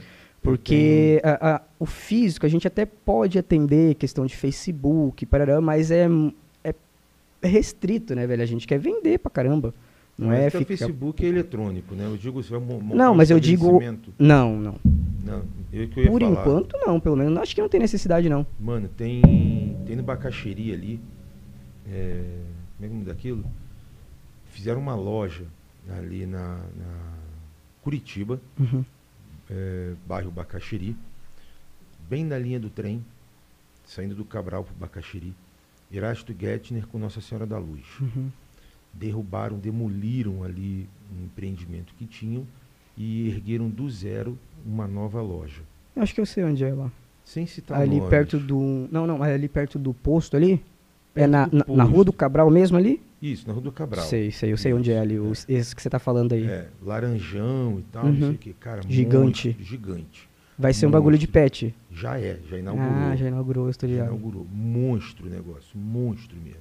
E lá tinha Monstro. outros estabelecimentos, antigamente uma lojinha de bebê e tal, né? Não, cara, era ali, não, nunca fui beber. Ali era uma empresa, é, uma pizzaria, é, muito conceituada, muito conceituada, que por algum motivo, seja lá ele qual for, foi perdendo esse conceito Uhum. e aí foi vendido e abriram ali esses, sei lá se no Brasil tem, em todo, todo o Brasil tem isso, mas costelão 24 horas, Ah, sim. né? Churrasco 24 horas. Não tem em né? todo lugar do Brasil. Não, não tem, né? Vingo, não vingou esse, até porque na frente tem um, já Hum, bem conceituado, Uhum. e não conseguiram ali. É, pelo que eu entendi, os donos são os mesmos, né? Só que eles demoliram e, E fizeram pet. Entendi. Cara, eu vou te falar a real. Com o dinheiro investido ali, se os caras colocassem tudo isso dentro de comércio eletrônico, Uhum. maluco, o tempo que eles levaram para derrubar Sim. até erguer novamente colocar lá, eles já estavam faturando na casa de seis dígitos frouxo, com a margem de lucro de cada um. Né? Sim, sim. Enfim, aí depende, porque a venda está aonde? Uhum. Está na compra, Sim. né? Se tendo fornecedor e comprando, diga lá. Eu vou no banheiro. Opa aí. Então muta o microfone dele, eu vou ficar sozinho aqui, pelo amor de Deus. Então vou aproveitar para poder falar aqui com o YouTube, com o Instagram do meu pessoal. E é o seguinte, pessoal aqui do Instagram, do meu pessoal aqui, ó, que estou ao vivo, é, acessem lá o YouTube, procurem lá Econ com duas letras M's, Econ Podcast. Nós estamos ao vivo lá e aí tem todos os cortes de câmeras e você não fica olhando somente para a minha persona. E aqui pessoal do YouTube, não esqueçam de seguir, compartilhar e principalmente ativar o sininho para todas as notificações. Porque dessa maneira, o que, que vai acontecer? Toda vez que entrarmos ao vivo, você vai receber uma notificação, você vai poder ver se o conteúdo é pesado ou não. Muito em breve estaremos com o nosso site, o domínio já existe, que é ecompodcast.com.br. Então lá dentro vai ser disponibilizado as agendas, ah, os horários que entramos, porque não teremos horários fixos, porém todo o material transmitido ao vivo, ele por hora ou por enquanto ficará gravado no YouTube. Então lá dentro nós teremos muito, muita situação, na verdade, aonde vocês vão poder participar e trocar ideia. E muito em breve, eu acredito eu que semana que vem a gente vai estar lançando aqui uma coisa bem interessante para vocês. Né? Então fica a dica aí, né? muito interessante. E consegui aqui, ó, é, as pessoas que estavam no meu assistindo aqui pelo Insta particular, consegui transferir lá para o YouTube. Pelo menos é, 40 pessoas daqui simultâneas, fala aí, 40 pessoas simultâneas é, saíram aqui do online e foram para o YouTube, assim eu espero. Então, e aproveitem e curtam lá, compartilhem também. Facebook também estamos presentes. Inclusive lá tem o primeiro episódio, que foi com o Marcos, que foi o rapaz que fez tudo aqui. Inclusive trabalhou em conjunto com o nosso Charles, que acabou de voltar do banheiro, Isso. aplicando o- os painéis dele. Charles acabou de contar como é que foi feito também, a troca de ideia. Né? Então, é, acredito eu que a equipe vai baixar o vídeo do Marcos lá do YouTube e vai subir para o pro YouTube, não, do Facebook, subindo para o YouTube. Então, voltando lá, meu querido. A gente estava falando lá do, do Mercado Livre, falando da parte Isso. de, de pet shop, né? Isso. É... Ui, caramba. Então, é um mercado top, mano. E, cara, vocês vão explodir com essa Uhum, parada. É, a gente tá com um pensamento bem bacana. E é isso, né? A gente vai tentando. Em vez de estar lá parada, ela tá no seguro também, na verdade, né? Eu falei, cara, em vez de ficar aí parada, vá botar essa cabeça a pensar. A gente não pode ficar pensando bobeira ou assistindo coisa que não é produtiva, né? Porque daí às vezes ela Perfeito. até briga comigo, ah, tá aí assistindo. Mas eu falo, sabe o que, que eu tô assistindo? Né? Porque eu, geralmente quando eu vou assistir, pode ser um cara que é meio bobo. Só que é pra saber a história do cara, como ele construiu a carreira. Sim. Sabe? Porque, que nem esses dias no Flow, também foi aquele Semenzato. Não sei se você conhece. Uhum. É o dono da Microlins, né? Uhum. É o maior, é, o cara que mais vende franquia do Brasil é o cara. E quando ele ia falar, ele falava assim: o Semenzato conquistou não sei o que, não sei o que. Daí os caras começaram a tirar ele lá nos comentários. Ah, ele fica falando em terceira pessoa, que coisa chato. Mas eu entendi o que ele queria falar. Ele queria diferenciar o, o, o nome dele, que eu nem sei qual que é, vamos por Charles, né? Mas do Semenzato, porque ele trata o Semenzato como uma empresa. Sim. Sacas? Então, quando ele ia falar o Semenzato conquistou tal coisa, ele queria dizer que a empresa dele, que é ele ali, Semenzato, ele trata É ele, ele, como uma empresa. pessoa e o, o Semenzato é a empresa. Então Sim. ele queria falar nesse sentido, que não que, que é, ele estava querendo se achar falando em terceira pessoa. E sim que ele trata a terceira pessoa como a empresa dele, velho. Mas é isso, é cara. que nem outros artistas, que nem o Marco e o Element. Tem o Marco, mas o Element é uma marca, que é a artística dele. Então é uma Sim. empresa dele. Não é porque ele toca que não é uma empresa. O cara tem que gerenciar tudo ali também, Sim. entendeu? Mas é igual como eu- quando eu coloquei o título para mim de O Imperador, o Uhum. nome da minha empresa é O Imperador. Sim. E as pessoas não sabem disso. né? Então eu tenho, Sim. eu tenho algumas empresas. Então Sim. é, a gente está modificando tudo isso porque é, o imperador vai ser o detentor de todas as empresas. Sim. Né? Vai ser meio que uma companhia que ali dentro tá as Tem, empresas. tem outras empresas Sim. aí dentro. Cada empresa, é, tenho sócios nas empresas, Sim. mas não necessariamente são os mesmos. Uhum. né? Então tem pessoas que têm sociedade em podcast, tem pessoas que têm sociedade na Bibomb, Sim. tem pessoas que têm sociedade na agência de propaganda Uhum. e por aí vai. Sim, e com sim. isso vem, cara, é, semana passada eu recebi outras propostas de outras sociedades para pizzaria, foi uma delas, para montar pizzaria Isso aí, é diversificar a parada. Diversificar. Várias fontes de renda, que se uma brecou, tem as outras. Tem a outra. Isso é a mesma coisa que investimento. Se o cara for colocar o dinheiro dele, não pode pôr em um lugar, tem que pôr em vários, né? Exato. que se um quebrar, o resto funcionar ainda pra ele. né? Exato. Eu não sei se isso é certo, se é errado, não faço ideia. Diversificar? É, não faço Certíssimo. ideia. Mas, cara, quanto mais você coloca, mais você propaga, mais você retorna. Exatamente. Né? E se não deu certo, a experiência deu boa, né? E tipo, se você tem cinco negócios e um não deu certo, você tem quatro ainda. Sim, sim. Então, você vê, é, o, o rapaz veio propor a sociedade, não fui eu que fui, não. Sim, sim. Ele tem quatro, pizza, quatro pizzarias em São Paulo, veio propor a sociedade lá, não vou entrar Sim, no, sim. no mérito, Aham. Mas, cara, vou entrar com uma vírgula de dinheiro. Saca? Por quê? O, o imperador começou a, a mostrar para as pessoas que ele não é uma pessoa, o imperador não é Sim. uma pessoa que simplesmente tem ideia. Isso. Não. Ele tem a ideia, ele planeja a ideia no Exato. sentido de marketing, no Sim. sentido financeiro, né? Eh, ele planeja isso e executa. Uhum. Independente se essa ideia vai dar certo ou não. Ele executa. Sim. Deu no planejamento que, puxa, não é legal, não interessa, executa. Uhum. Porque vai ter resultado. Não pode chegar no momento que ela comece a dar despesa. É, isso, exatamente. Mas a gente pega e faz a marca acontecer. Isso, Fez a marca acontecer, vende.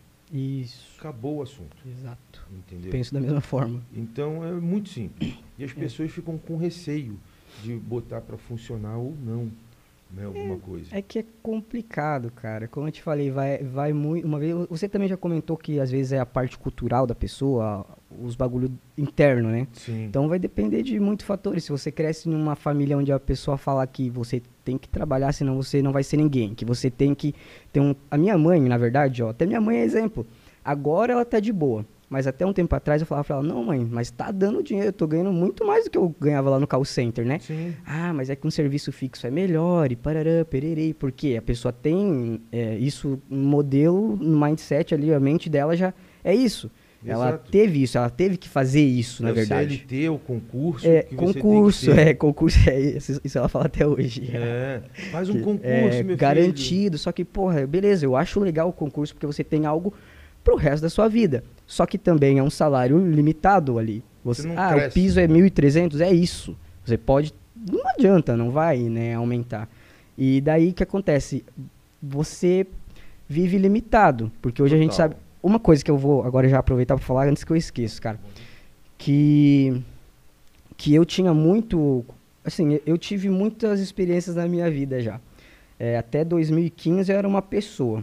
Até ano passado era outra. E agora eu sou outra totalmente diferente, já por causa da parada de empreendimento. Então eu tenho uma visão diferente. Mas é, de 2015 pra cá, eu mudei muito assim o meu jeito, o meu jeito de ser, é, de falar, de De, pensar, de agir. de tudo, de tudo assim, né? Eu tive umas experiências muito doidas. Então isso me abriu muito a mente para essa questão do modelo ali de, de, de mente, sabe? Sim. Que eu, eu vi que eu tinha um modelo pré-definido na minha mente, só que isso não fazia bem para mim de uma certa forma, isso me limitava. Então, pô, o cara não tava, tava lá trabalhando, beleza, fixo, registrado, mas não tava feliz com aquilo ali.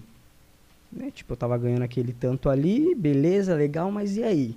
Ah, eu quero comprar um carro. Tá, mas com esse salário que eu ganho aqui, pagando aluguel, fazendo as coisas, como que eu vou comprar? Não tem como? Não tem como Impossível. comprar o carro, exatamente. Então, é voltando na parada da, da, da limitação. E daí, eu, eu, quando eu tive essas minhas experiências, eu pensei, porra, muito massa, só que eu tenho que me desapegar de tudo que é material. Ah, roupa bonita, carro bonito, eu não preciso disso, né? Porque pra mim era dinheiro, muito dinheiro não fazia bem. Só que depois eu entendi que a parada, tipo, espiritual e material andam junto. Porque a gente tá aqui na matéria. Vamos por assim, ah, se for Deus que criou você, criou você para viver aqui na matéria. Então você vai ter que balancear tanto o espiritual seu quanto o material. Mas e como que o seu material vai ser, o seu espiritual vai ser bom se o seu material também não é? Isso. Vamos supor, ah, eu tenho morro de vontade de ter um carro, mas eu não tenho dinheiro para ter um carro. Isso já trava a sua mente de poder pensar Claro. livre, de fluir, porque daí a pessoa fala, ah, eu comprei um carro novo, daí você pensa automaticamente, porra, eu também queria poder, mas porra, eu não consegui comprar um carro, velho. Trabalho já há 20 anos às vezes, mas eu não consegui comprar um carro. Então, eu eu tinha essa separação de, de que não era massa ganhar dinheiro, mas hoje eu penso diferente. Hoje eu penso que anda junto e por isso que tá dando certo as minhas paradas. tá Cara, ligado? tem, tem dois livros que. Tem um monte, né? Uhum. Mas tem dois livros que eu li recentemente. Um deles eu li já para mais de 18 vezes, Qual que é o nome? Que é O Segredo da Mente Milionária. Hum, eu não, nunca li esse aí, mas já ouvi falar. Pois é, cara, é baratinho, no Sim, ML tem, compra ele. Uhum. É, e o segundo é Seja Foda. Hum, também já vi esse. Literalmente mas não li. isso. Uhum. Ah, cara, e ele fala justamente isso é, do mindset. Você tem o pensamento colocado de uma forma aonde a sociedade, mas no ambiente micro, que é a sua Isso. família. Isso. Então, fala o quê? Tem que trabalhar, trabalhar, trabalhar. tra- E de fato tem, Estudar. caralho. Não, trabalhar, porra, eu trabalho muito mais agora do que quando eu tava fixo no sim, lugar. Meu porra, Deus do céu. sim. Então você tem que trabalhar, você tem que estudar. Sim. Né? Para quê? Hoje, da maneira que o mercado está, da internet, seja lá pelo motivo que se deu, pandemia ou não, tudo vai botar na conta da pandemia também, Sim. porra, é foda. Não, não, né? não. Eu nasci na pandemia. Né? Pois é. É, cara, e É. se você for olhar, eu renasci na pandemia. É, cara, tipo, a galera reclama, mas uma vez eu vi, sei lá onde foi isso, que o cara falou assim, pô, mano, eu tenho que pensar assim, se morreu alguém e tem alguém chorando, eu tenho que vender o lenço. Exato. Entendeu? Então, cara, é, É isso. fazer o que tem, dá Cara, pra fazer, Tem velho. lenço, Chorar, tem já- caixão, Cara, tem o- flor, a, tem a vela. parte de comida, que tipo iFood, Rap, tudo isso, o tanto que aumentou hoje, de tanto de Cara, lanchonete que absurdo, tem. né? Absurdo. Só que, ó, o que é louco também é, é o quê? Tipo, que é foda pra, pra gente empreender hoje, você sair de uma empresa e empreender. Ou vamos supor assim, você tá numa empresa e como que você vai vender lanche, vamos dizer assim. Ah, o meu trabalho termina às seis da tarde, mas seis eu tenho que já começar com a minha lojinha aberta lá dentro do iFood, Sim. né? Daí eu fui buscar um material esses tempos, a última vez que eu fui buscar o material, eu tava conversando com o rapaz e tava em falta o material que eu uso lá. Daí eu tive que pegar um, um igual, só que em vez de sem placa é em rolo. Daí eu falei pra ele, caraca, velho, mas como que, que tá em falta, né? E a gente tá em crise. E só quem compra isso é quem trabalha com construção, é predial. E como que tava em falta se a gente tá em uma crise, né? Uma crise. Sim. Daí a gente entrou no assunto que, tipo assim, cara, crise. É. A crise é foda, na verdade, Mano, porque. é só uma desculpa econômica. É, não, e eu acredito. política. Só que então, só que daí o que acontece? As pessoas que que não sabem disso, acredita realmente. Não que acredita, não que a gente não tá. Tudo tá caro, né, gente? A gente vê que tudo tá caro. Não, mas Daqui a pouco assim- estão falando que eu tô dizendo que não existe crise, né? Se a gente for falar de crise, pô, a gente tem que falar assim, da pandemia, né? Isso. Então, isso. ah, hoje, o nome que acharam Uhum. né, para a situação é a é pandemia. a pandemia. E quando a gente fala de crise, a, gente não tá, a galera com mente pequena Uhum. fala logo de política e fala logo né, é, de coisas polarizadas. né? Exato. Não é essa pegada. Sim. É mundial. É. Então, assim, a pandemia ela existe. Com certeza. Ela matou muita gente. Muito, é. O meu pai Existe. mesmo, ele faleceu na pandemia agora, Pô. dia 19 de maio. Pô, aí, tá vendo?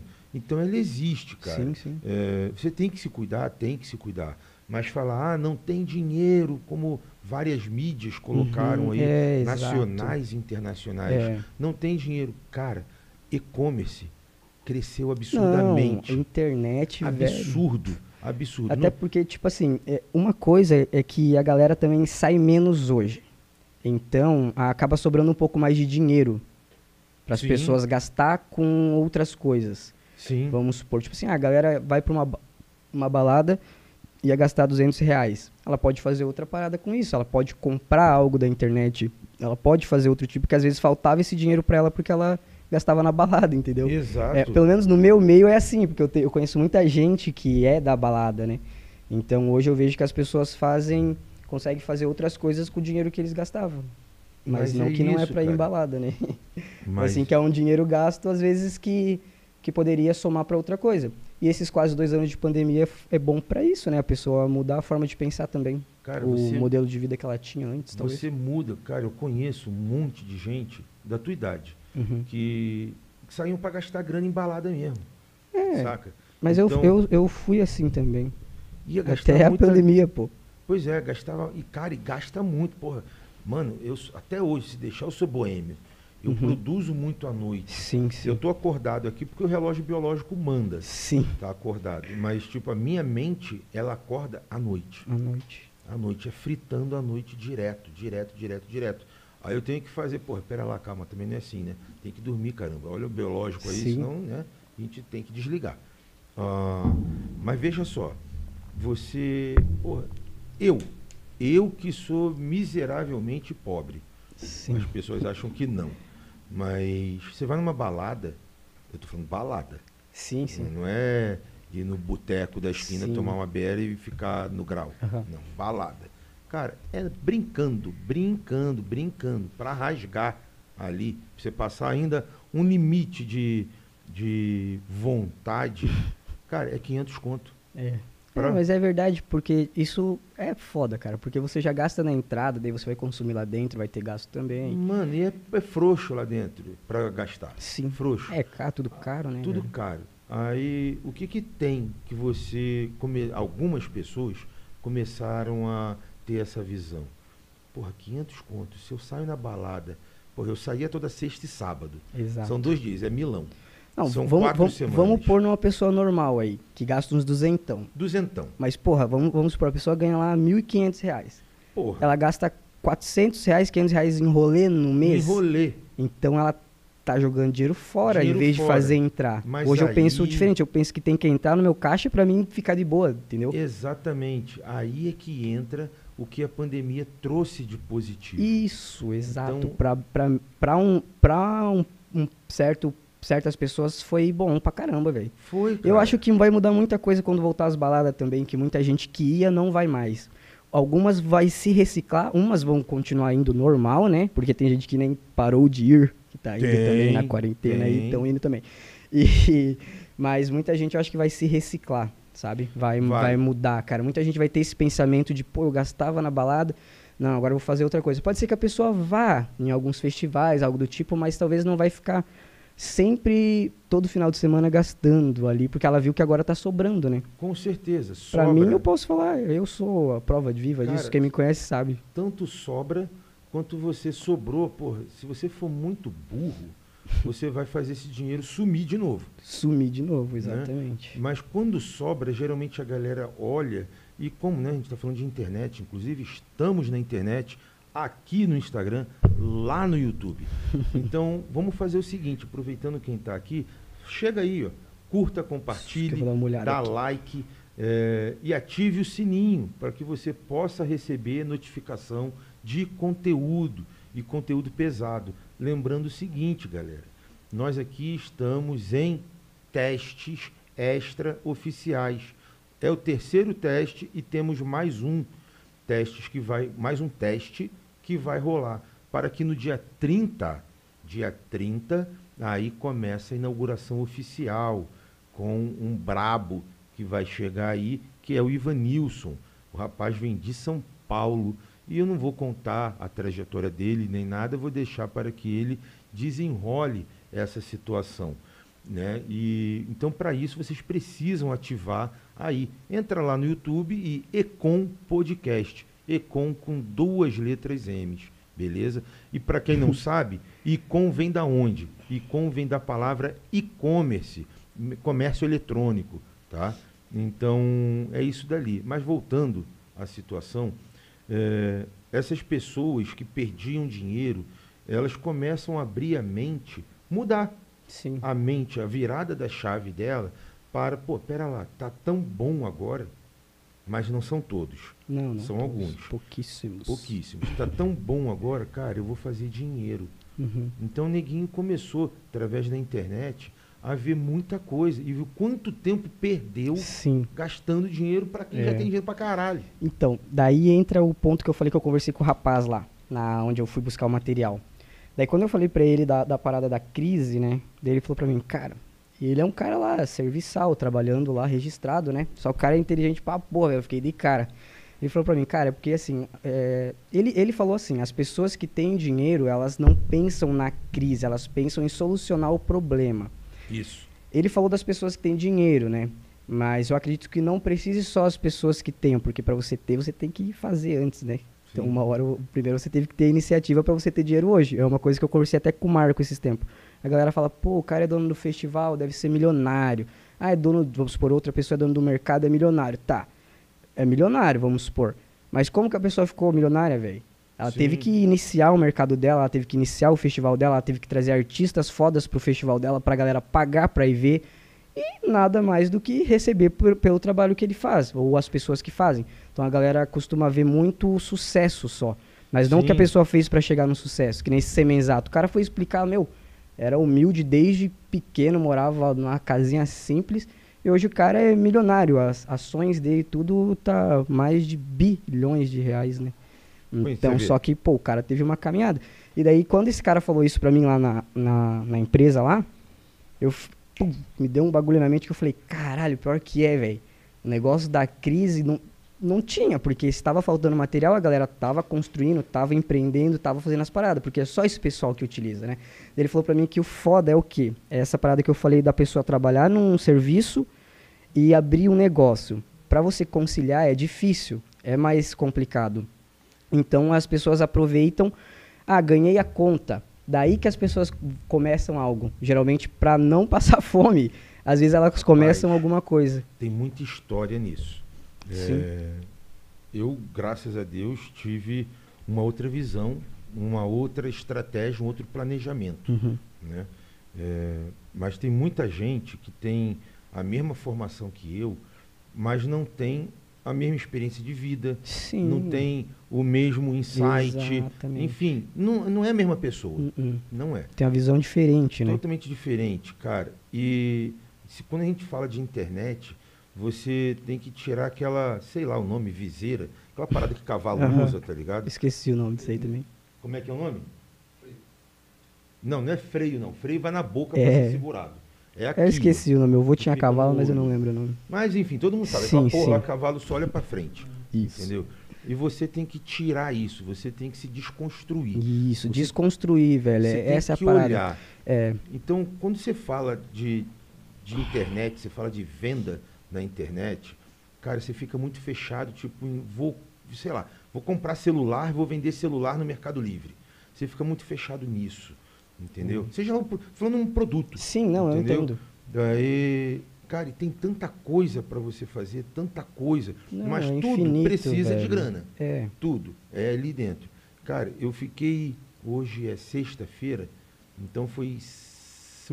Porque quinta-feira, mais ou menos, semana passada, Eu fiquei sabendo, a pessoa falou comigo, cara, publicitário de formação, é, com família constituída, é, só que os filhos já adultos e tudo mais. Sim.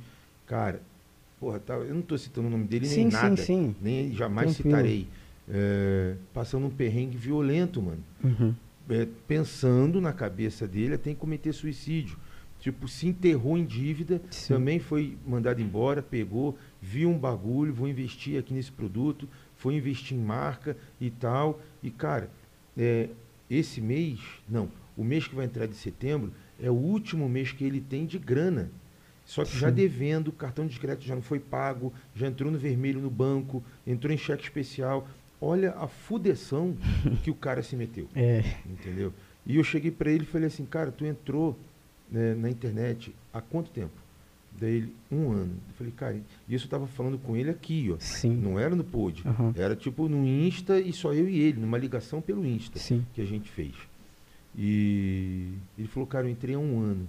Aí quando eu comentei com ele, eu falei, cara, vou contar minha trajetória e você tira dela o que for possível. Uhum. Mas possível você saiba que é. Sim. Cara, que eu contei, o cara, cara, o cara tem 50, 51 anos. Ele falou assim, Maurício, como é que tu fez isso? eu falei, cara, Pra mim foi natural. É, As experiências da vida me levou a isso. mas é, É, mas Cara, é isso. Bicho, é, se você pegar a minha carteira é, de trabalho, eu nem sei se eu posso mostrar ela ao vivo, Uhum. porque tem dados ali Sim. dentro e tal, né? Mas, cara, eu acho que eu não tenho quatro trabalhos registrados. Trabalho registrado. Não tem.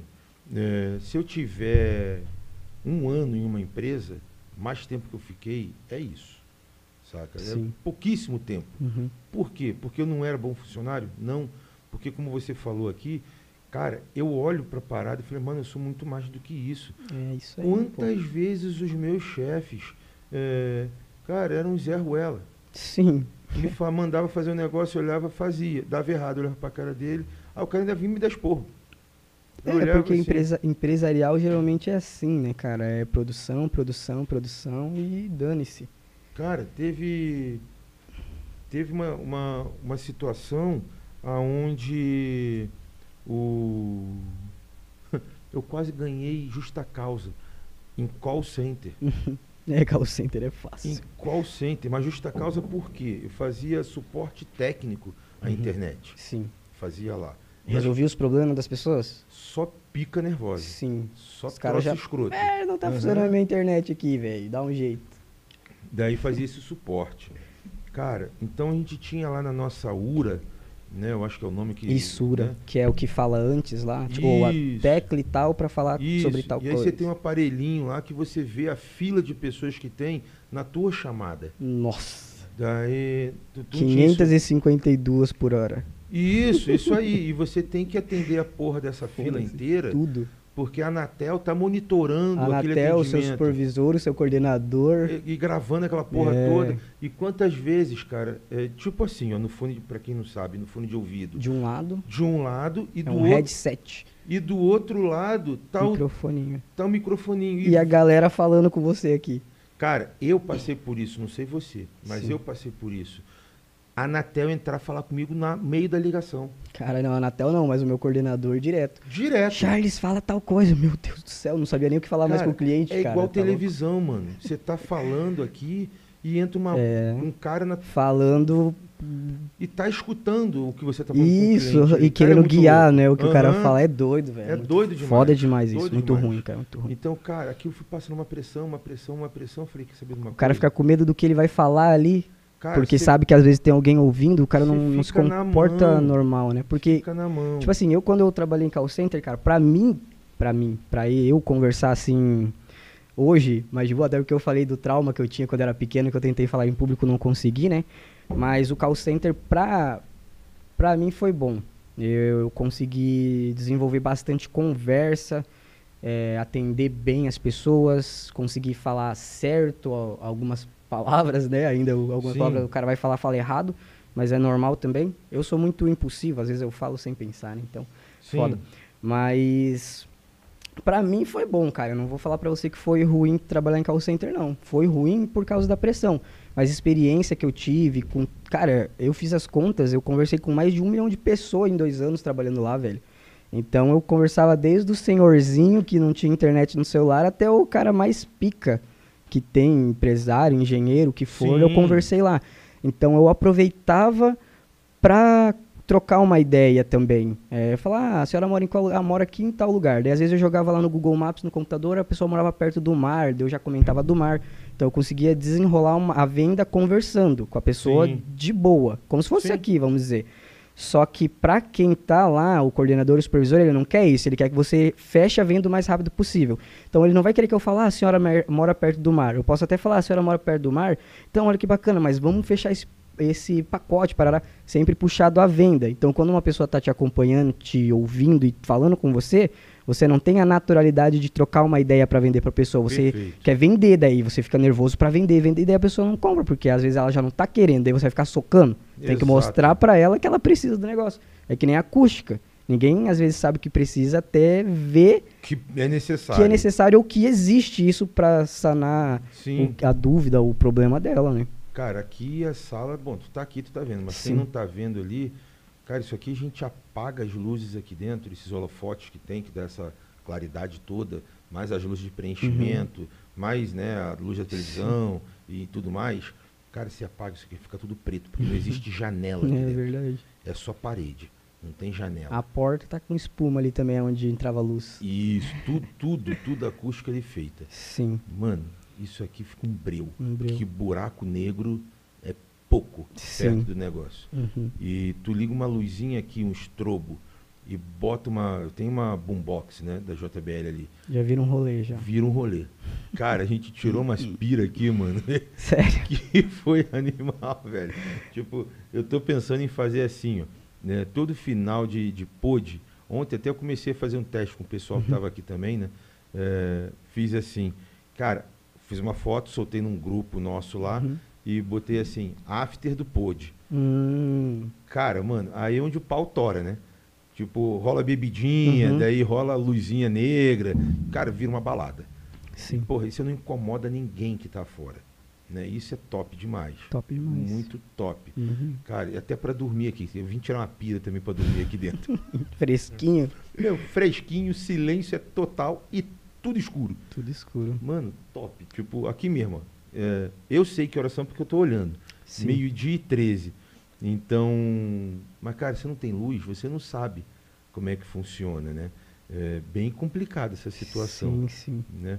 Deixa eu só perguntar aqui, o, o direção, o, tem uma pessoa aqui falando que não achou no YouTube o Econ Podcast. O que que acontece? É que às vezes, como tá no começo, às vezes não fica como recomendado lá em cima, Ele saca? procurou lá, tipo, escrito Econ Podcast. Fala pra escrever meu nome. É, Charles. É, se ela procurar por Econ Podcast lá, com Econ 2Ms Podcast, ela vai encontrar. É. Já fizeram a busca e já encontraram. Vou procurar lá, Charles Pranavar. Então, Nelson, é, a informação é, procura e escreve Vou- direito lá. tá falando, E também, com licença, e também quem quiser é, ver o ver a- o canal do YouTube, no link da bio tem a transmissão de ontem.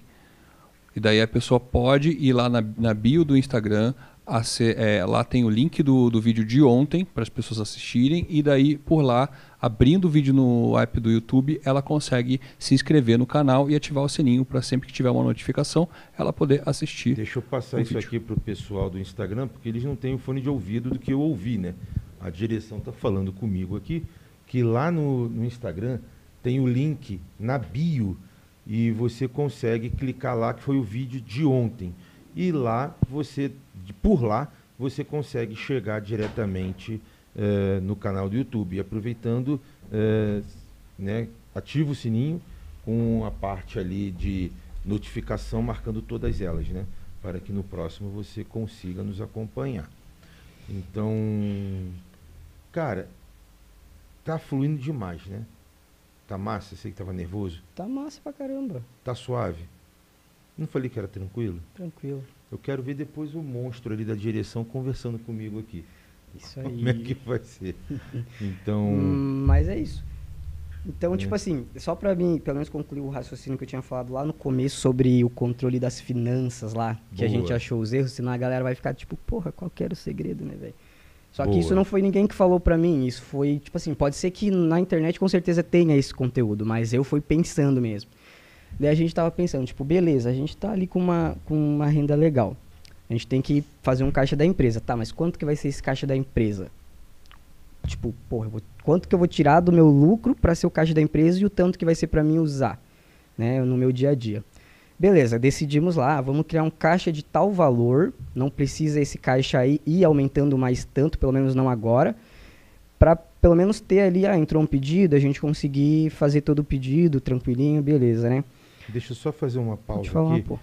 Para as pessoas que estão aqui no meu Insta pessoal, é, acessem ali o link na bio que ele te joga para a entrevista de ontem. E por lá você consegue acessar ah, o nosso YouTube, nosso canal no YouTube, e acompanhar a entrevista aqui ao vivo, podendo ver o Charles que está dando hoje aqui o depoimento dele. Nossa, depoimento, o nome que você queira dar, irmão. Vai tomar no seu cu. Tá ligado? Ele tá conversando aqui, batendo um papo. Então, aproveita e acessa lá, toca o pau. Pode falar. Ah, tá, beleza. eu tava aqui respondendo os brother no, Eles estão no acompanhando WhatsApp, tá, tá, eles dizem que vão mandar pergunta, não sei se eles mandaram aí no... lá? N- Não sei se mandaram no, YouTube no lá. YouTube lá. Como é que tá ali? Não, Meu ninguém Deus do mandou, não. Não? Ô, rapiazada, luxada. Tá, mas enfim. É, Daí, a gente, beleza, ah, a gente já conseguiu separar o valor do caixa da empresa com o valor pessoal. Só que o valor pessoal tava estranho, porque vamos, vamos supor, né? Ah, sobrou ali milão de um pedido que eu fiz. Tá, Certo. eu já tenho caixa da minha empresa. Tá, daí esses milão, esses milão sobrou pra mim, ou pra, pra nós, no caso, né, eu e minha esposa. O que que- o que que você vai fazer com esses mil reais? Geralmente a pessoa vai fazer compra, vai gastar com sorvete, com brinco, com roupa, né? E era isso que a gente estava fazendo no começo. Só que daí a gente começou a perceber que hum, o dinheiro entrava, a gente tinha o da empresa, só que é da empresa, eu separo muito isso. É, o da empresa é o da empresa, eu não gasto. A não ser se eu for lá, que nem ontem. Antes de ontem fui cortar o cabelo para aparecer aqui bonitinho, né? Daí eu falei, daí eu falei, pô, vou pegar da empresa porque eu tô representando a minha empresa. Então é do caixa da empresa, né? Vamos dizer assim. Só que daí, a gente, é, o nosso erro era qual? Não estipular o que ficava para nós, para onde ia. Então a gente comia fora, a gente bebia, tomava cerveja, comprava um monte de coisa, comprava no Shopee, comprava num monte de coisa, e automaticamente a gente não tinha um controle daí do nosso dinheiro. Sim. Então, eu tinha o dinheiro do caixa da empresa, mas para mim é separadamente de mim. Não é meu, é da empresa esse valor, né? Então daí a gente se ligou que a gente tinha que estipular o nosso gasto mensal. Que seria, ah, eu tenho mil reais, eu vou gastar esses mil reais com comida e mercado? Não, né? Eu vou- eu- porque daí se eu quiser viajar um dia, da onde que eu vou tirar o dinheiro para mim viajar? Se eu torrei os mil reais, que seria meu salário. A empresa é empresa, não tem nada a ver. Então a gente descobriu que a gente tem que dividir tudo dentro Aham. ali da nossa, da nossa vivência. Ah, quanto que eu vou gastar com comida? Ah, vamos supor, eu vou gastar 500 reais para fazer compra. Toda semana eu vou no mercado, vou gastar 125 reais, sei lá, né? Quanto por 125? Isso, 125, vamos supor, por semana, né? Que é, 200, é 500 Aham. reais Sim. por semana, é, vamos supor, e uns 100 reais a mais pra gente poder comer fora. Então, ca- cara, eu quero tomar um energético, que nem hoje eu trouxe um energético. Já não é mais 100 reais, é 93, e- 92,50. Sim. Então a gente agora a gente consegue fazer essa separação, porque daí eu sei o tanto que eu vou poder gastar em mercado, claro que eu não vou passar fome, precisou de alguma coisa, eu vou tirar um pouquinho de outro Claro, pra pôr, né? claro. Que nem o da empresa, ah, quebrei uma perna. Cara, eu não tenho outro dinheiro, eu vou pegar do caixa da minha empresa pra depois repor. Só que foi quando a gente fez a divisão que a gente conseguiu ver a grana, que daí é, ah, 600 reais, 500 para compra, 100 para gasto de comida e pronto. O que que sobrou? Ah, sobrou. Então, é isso que você vai juntar agora para você fazer suas coisas. Ah, eu quero comprar um tênis. Então, você tem que saber que é daquele valor. Ah, mas eu vou comprar um tênis mais caro. Não vai dar. Você não vai ter de onde tirar. Você vai ter que juntar dali isso. e fazer. E daí, a gente hoje consegue controlar melhor. E eu falei pra ela que eu também não, não quero, tipo assim, eu não tenho um salário hoje. É, que nem um amigo meu falou, cara, você tem que tirar quanto que você quer de salário para saber quanto que você vai deixar da sua empresa.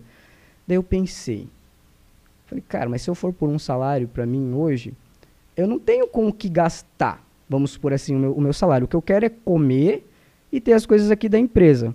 Então eu falei, pô, o que eu quero é isso. Então É o, que, isso. o que entra a mais de, de dinheiro é pila no bolso guardado, mas não que é o meu salário, porque eu tenho que ter uma renda.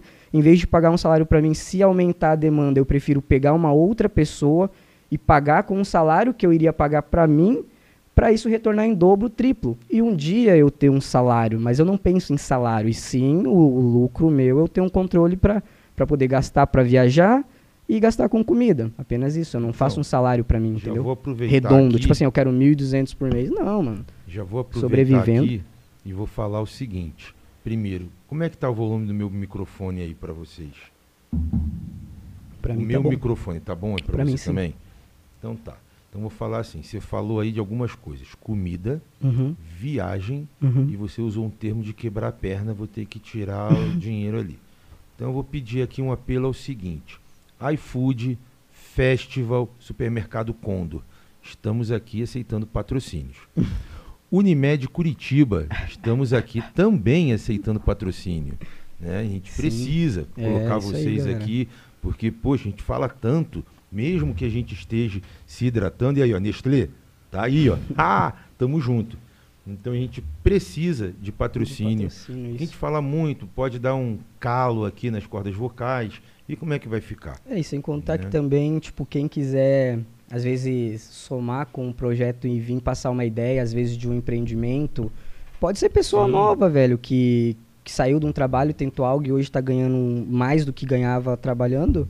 É uma ideia que vai ajudar as pessoas a pensar um pouco, um pouco fora da caixa, né? Eu penso dessa forma, pelo menos. Mas é por aí o negócio. Porque, cara, é, que- quem me conhece mais, assim, sabe a minha história, da onde eu vim. Cara, eu saí lá do Mato Grosso, velho. Caralho, velho. 2.500 quilômetros. E hoje quem eu conheço, tipo assim, as pessoas que eu conheço, é, é, foi muito importante pra mim. Então, as pessoas têm que pensar fora da caixa. Eu falo pros meus amigos lá, os caras se formam e quer ficar lá. Não que isso seja ruim, cara. É que nem eu falo, cada um tem seu ponto de vista. Às vezes mora perto da mãe, é acostumado. Sim. Mas, porra, lá ele tá competindo com um monte de gente, uma cidade pequena. A chance dele sair para uma cidade maior e desbancar é bem, melhor, bem mais fácil. Porque aqui você pode criar um produto e trabalhar em cima do seu produto e vai ter gente para comprar. Tem praticamente 2 milhões de pessoas aqui Sim. nessa cidade. Vamos, vamos falar por é, fisicamente, Sim. sem ser online, né? Mesmo que seja pelo Facebook, ele é online, mas eu tô atingindo as pessoas aqui, vamos supor. Então, você, você focando, a chance de dar certo é 2 milhões de vezes a mais do que numa cidadezinha pequenininha, entendeu? Sim. Como que eu vou vender um produto lá? Não tem como eu vender isso lá. Ninguém ia comprar de mim isso lá. Não. Ninguém faz isso lá, velho. Trabalha com isso lá. E a tua logística ia ser bem pior. Nossa senhora. poder É, que nem entregar. se, se eu tocasse também. Com, pra trazer eu lá do Mato Grosso pra tocar aqui. Tava Pra-. Não, como que o cara ia. Não, velho. Cara não ia nem me conhecer, Não, não, ia dá. descobrir, tipo, falar, não, toca bem, então vamos lá, vamos tocar num rolê. É Sim. complicado.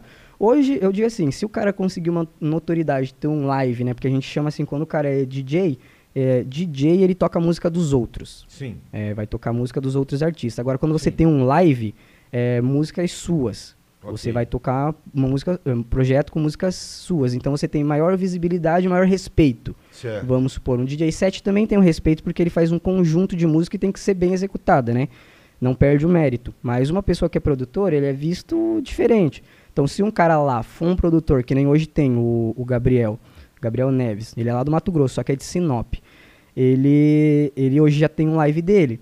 Mas para ter um conhecimento para poder vir para cá é só com um, não só, mas é mais fácil com um live, Sim. entendeu? Porque o cara vai ter um projeto de música dele, então ele vai vir apresentar a arte dele, ele não vai estar só transpassando a arte de outros artistas. Então você tendo um live, daí você pode morar lá no Acre, tá ligado? Acabou. Que os caras vão pagar para você vir para cá porque sabe que vai ter retorno.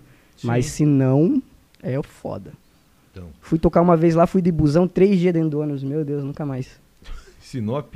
Sinop, velho. Não, nunca mais não, porque eu iria, me contrate. Você é louco. Não, mas é longe, cara, porque Vai- era do lado vai da de minha avião. city lá. É, mas assim, cara, quando é um produtor de evento pequeno, Ah, não, o cara não tem... Cara, pra ir pra lá, assim, até ano passado eu achava por 700 reais ida e volta a passagem.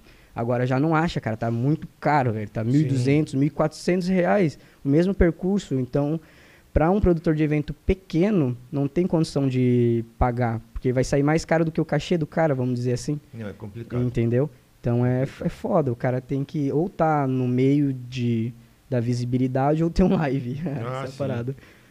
Galera, é o seguinte, é, como todos sabem, né, a gente está aqui à base de teste extraoficial, Uhum. né? Então testando áudio, testando vídeo, testando distâncias, testando Sim. um monte de coisa. Esse é o momento da gente fazer isso, para a gente saber que não pode bater. Ó, na hora que for botar o copo, ó, ó, vai, Eu bota já percebi. né? Ó, esse é o momento, esse é o momento da gente poder se mexer aqui. Mas sabe por quê? É por É. causa que tá o pedestal conectado na mesa. Sim, sim. Não é nem a Mas captação do mic, é a captação daqui, ó. Daqui isso, do braço. Então, esse é o momento para isso tudo. Momento para a equipe que trabalha aqui. Nós temos uma equipe de sete pessoas Sim. aqui. E hoje, numa reunião que nós fizemos, eh, foi diagnosticado ah, mais um problema e temos que solucionar esse problema. E será solucionado com uma pessoa a mais. Então, seremos em oito então aqui dentro para poder o negócio rodar. E a gente tem que botar tudo isso funcionando de uma forma tranquila, né? Onde não passe muitas pessoas na frente das câmeras, aonde tenha o menor situação eh, de interferência possível, Sim. né? Então, hoje já tivemos aqui uma parada que eu gostei muito, a direção aqui, eh, eu puxando a direção, né? Temos aqui o diretor de áudio, temos o diretor de vídeo e temos o diretor geral, né? Então eu pedi que eles entrassem também, mesmo não mostrando a imagem deles, que eles entrassem falando no microfone dedicado lá para essa situação. Então, e ficou top, porque vocês não veem, não enxergam eles, mas sabe que tem alguém por trás disso. Então, em breve outras coisas mais. Mas como teste temos mais um e a- o bom é que cada teste a gente vai observando os erros que tem, depois a gente faz uma reunião e tenta sanar esses erros Exato. como esse do som desse chiado ao fundo. Então a gente está tentando sanar. Ontem teve um técnico de som que nos orientou o que fazer e foi comprado mais aparelhos para solucionar ou tentar solucionar o problema, né? Para ele sair esse som ali que a mim me incomoda.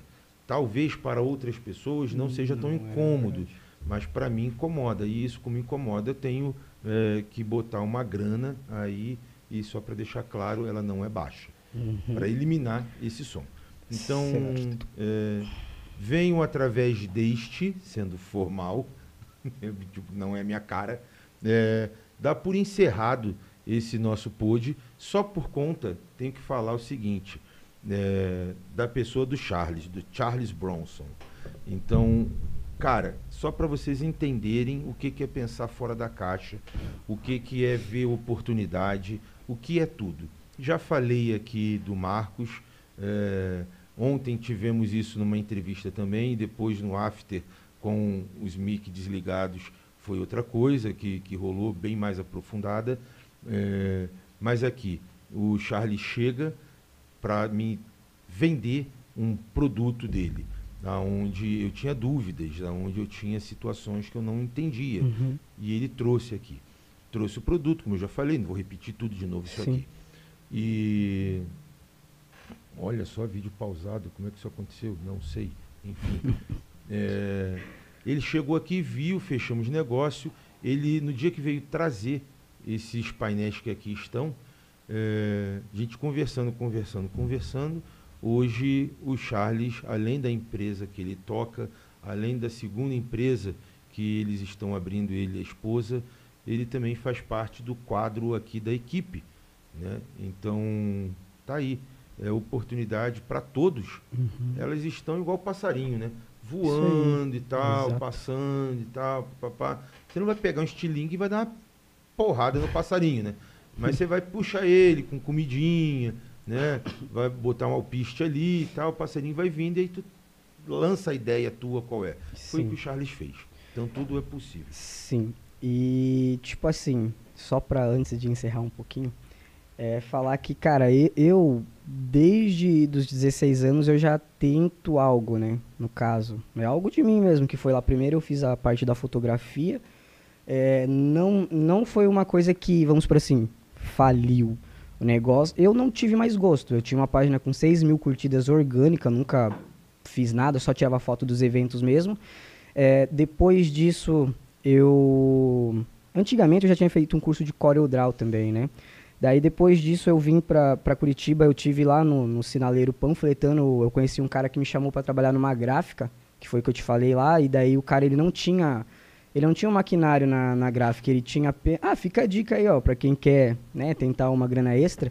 É, o cara não tinha nenhum maquinário na gráfica, né, velho? Ele tirava uma grana. Daí eu fiquei pensando, porra, mas quanto esse cara faz dinheiro? Se eu, como ele faz os cartões se ele não tem, né? Será que ele compra de alguém, mas será que compensa? Daí eu descobri que existia um monte de gráfica. Ah, um monte não, porque pelo que eu saiba é uma gigante que tem aqui, que terceiriza para um monte de gráfica pequena. Então os caras fazem a arte, envia e depois retira num balcão de entrega o Mas material. Isso aí, Charles, eu fiz no início da minha agência. Hum. Isso em 2003. Eu trabalhava numa empresa, não vou citar nome, Sim. eu acho que ela nem existe mais. Trabalhava numa empresa, éramos. é, eram, eram dois, dois artes finalistas, Uhum. eram seis, se não estou enganado, seis, cinco ou seis é, vendedores. E eu fui o terceiro, o terceiro arte finalista a entrar. Aí depois de mim entrou mais um arte finalista, não lembro o nome dele. E a empresa foi crescendo, vendendo cartão de visita. Aí. Que aí você, você compra a chapa com 30 cartões de visita, 30 espaços, e Uhum. você vende esse cartão. Ah, daí vocês mesmos tampavam lá com os quadros, ou não? Não. Ah, não. A gente terceirizava Terceirizava também. com a gráfica. Ah, é. saquei. Então foi tomando proporção e eu olhei essa situação e falei assim, cara, eu vou fazer para mim. Uhum. E assim começou a minha agência. Então, Hum, vendendo entendi. cartão de visita, montei revista. Sim. Daí, depois da revista, foi para capa de DVD, locadora. Daí foi para caixa de Nossa. pizza. Nossa, Aí falei, cara, não é só assim que eu quero. Daí fui evoluindo. Então, depois eu tive produção dentro de televisão, eh, dentro de rádio, Uhum. eh, internet. Sim, Daí eu larguei a parte de, de impressão. Design. Mas, de fato, eh, essa forma aí, ela é muito boa. Dá dinheiro pra caramba, velho. Mano, dinheiro muito, pra caramba. muito. Só com cartão de visita. Só, só cartão de visita. Hoje tá foda porque um cartão de visita. Cara, quando. Hoje eu tem o vou- eu vou digital, falar. mano. Hoje Não, é também, mas o complicado. físico ainda é bom, até pela questão aí de. daquele. Como que é que fala? Cartão fidelidade, essas paradas que algumas pessoas utilizam, né? Ainda detona o digital, cara. Eu, eu tenho uma empresa aqui eh, de desenvolvimento de aplicativo Sim. mobile. Uhum. Então, a gente chocou com, tipo, eh, car- como é que é? Ô, É o cartão interativo que tu diz? Não, não, não. Ah, Essa tá. porcaria não, que isso daí é feito em PDF. Você faz é um PDF? PDF. Isso. Tô fora, não. e coloca tô os falando, links. Eu tô falando de aplicativo. Ah, sim. aplicativo. Ah, não, sim, com dentro- certeza, mas é que, tipo, se uma pessoa, vamos por assim, ela vai na, na sua loja lá e ela não. Às vezes ela não. É um idoso, às vezes não é muito familiarizado com, com, com celular. Ó, isso é pré-teste também. É, com celular, então às vezes o cartão físico lembre, né? Ou a pessoa tem ali na carteira, ela vai pegar um dinheiro, ver o seu cartão, às vezes ela é um de cabeleireira, ela pensa, pô, em vez de eu ir no fulano, eu vou nesse ciclano cortar o cabelo. É, então mas- acho que todas as formas de marketing é bom. Mais ou menos, porque o cartão de- detonou. A gente tinha junto, até a barbearia que veio ontem Uhum. aqui, a gente tinha até ano passado, metade do ano passado, esse aplicativo rodando. Sim. Então você tem todo o controle. Você chega lá, você ganha ponto. Você chega Sim, lá, ganha sim. ponto. Igual tipo cachorro É, quente. isso é, eu, né? eu, eu acredito que daqui uns anos vai ser mais só dessa forma aí mesmo. É, filho. Que... É, Então, mas voltando no- nos valores lá, né? É, vai lá, vai Tipo lá. assim, o, um cartão de visita, quando eu comecei, eu pagava 22 reais frente e verso. Perfeito. Então eu vendi ele por 60 pila. 68, 70 conto. É, eu vendia por laminado 60. ou não. É, daí, daí, é, daí tem as opções. E daí, porra, ganhei dinheiro pra caramba, velho. Hoje o cartão mais simples você tá pagando 43 reais. Tipo, dobrou, velho. Mas então, pagando. Pra, pra eu revender. Não, você tá no lugar errado. Não, tô falando. Eu te falo o site aí pra você entrar Você agora. tá- Então fala. Atual card. Errado. Hum, qual que é? Errado. Puxa aí, Gráfica Express. Ah, sabe quem que faz pra eles? Ah. Atual card. Tá errado. É, A sim. gra- A, Gráfica Express, a Gráfica Express vende pra mim, Uhum. pra mim, por R$17,50. Sim, mas, cara, é porque você tá fazendo um vínculo direto com eles, mas não é eles que fabricam. Não. Porque a gráfica que, a, que eu trabalhei, eles pegavam também da Express. Aham. Só que não era eles que faziam. Sim. Eles pegavam da Atual Card. Porque nem é Atual Card, na verdade, né? É outra. Sim. Porque se você entrar, ó, tem Atual Card. Ó, tô falando o nome do site, velho. É. Atual Card, é, cartões mais barato e Gráfica Express Sim. é o mesmo sistema. Mesmo Sim. balcão, Pega mesmo valor, tudo. tudo. Só que quando tem essa parceria, realmente é mais barato. Porque você tem daí direto com eles, né? Não é entrando no site deles e. Não. Né? Exato, daí sim. Agora eu não, eu sou. Eu nunca tive um contrato ou algo do tipo com a empresa. Eu Ma- sempre mas foi veja- no site, entendeu? Mas veja só, cara. é, claro, pegar 44 não dá. Não, não mas rola. você pegar 17 reais, 15 reais, vai lá. E Sim. vender 68, Tá você ótimo. você tá botando quanto de margem nisso aí? É. Um milheiro. Exato. Um milheiro. Não, dá pra fazer dinheiro pra caramba, velho. Eu acho que até muito. pagando 40, porque assim, ó, se eu pegasse hoje a 43, eu ia vender a 80. Sim. Eu vendo, entendeu? Eu sei E que eu vende, vendo, é. vende. Então, Vende. né, para quem às vezes quer, ah, quero tirar uma rendinha extra, velho, isso é muito bom, só que você tem que pegar e ir de loja em loja, oferecer o seu serviço, falar que você faz cartão. Então eu ganhei muito dinheiro com isso também. Só que, aí que entra, né?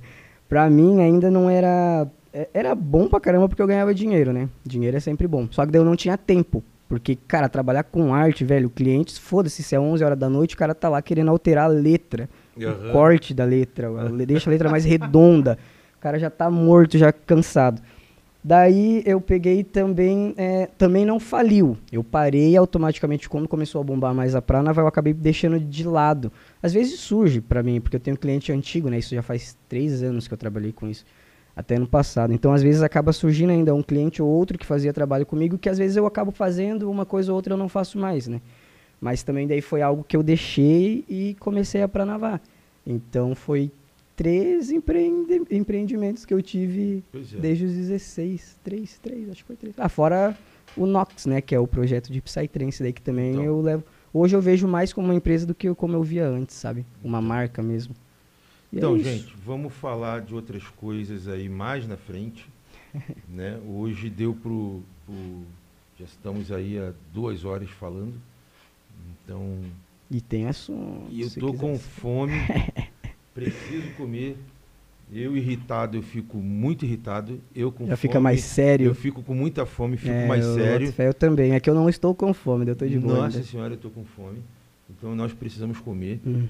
Então, o Charles, obrigado É nóis. aqui por tu tá. Tu falou que ia ficar nervoso, ficou cheio de frescura. Ah, até é, foi de boa, né? foi, foi de boa. De- né, Pô. Também deu umas barrigadas lá no banheiro antes e tal, ficou suave, É. né? Mas é padrão, é normal, né? não tem Normal. nada disso. Pra mim tá É. sendo muito massa, porque eu tinha um trauma fudido com falar no microfone, velho. Isso é Então, louco. Então tá tudo certo agora e vamos que vamos.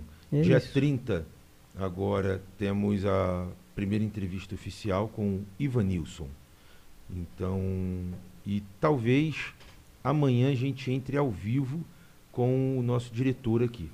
Certo. Então vamos conversar. E assim, só pra falar, né, quem quiser acompanhar o trabalho, trabalho da acústica, eh, se chama Pranava Acoustic, que tá aparecendo ali eh, na sequência do Ecom Podcast na televisão.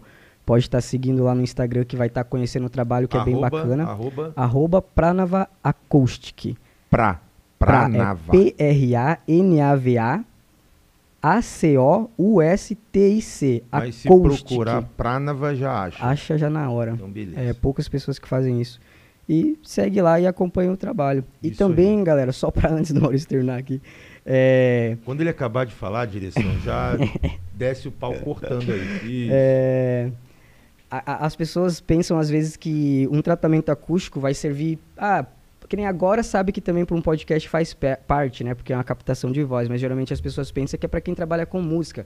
Mas não, isso, cara, é- é, funciona para quem é influencer, para quem é youtuber, que grava sobre finanças. Não precisa os painéis ficar aparecendo que nem aqui, mas ele é muito importante para captação de voz. Então, se a pessoa tem interesse em esclarecer dúvidas, é, algo do tipo, pode ficar à vontade de perguntar lá no, no nosso perfil que eu vou estar explicando.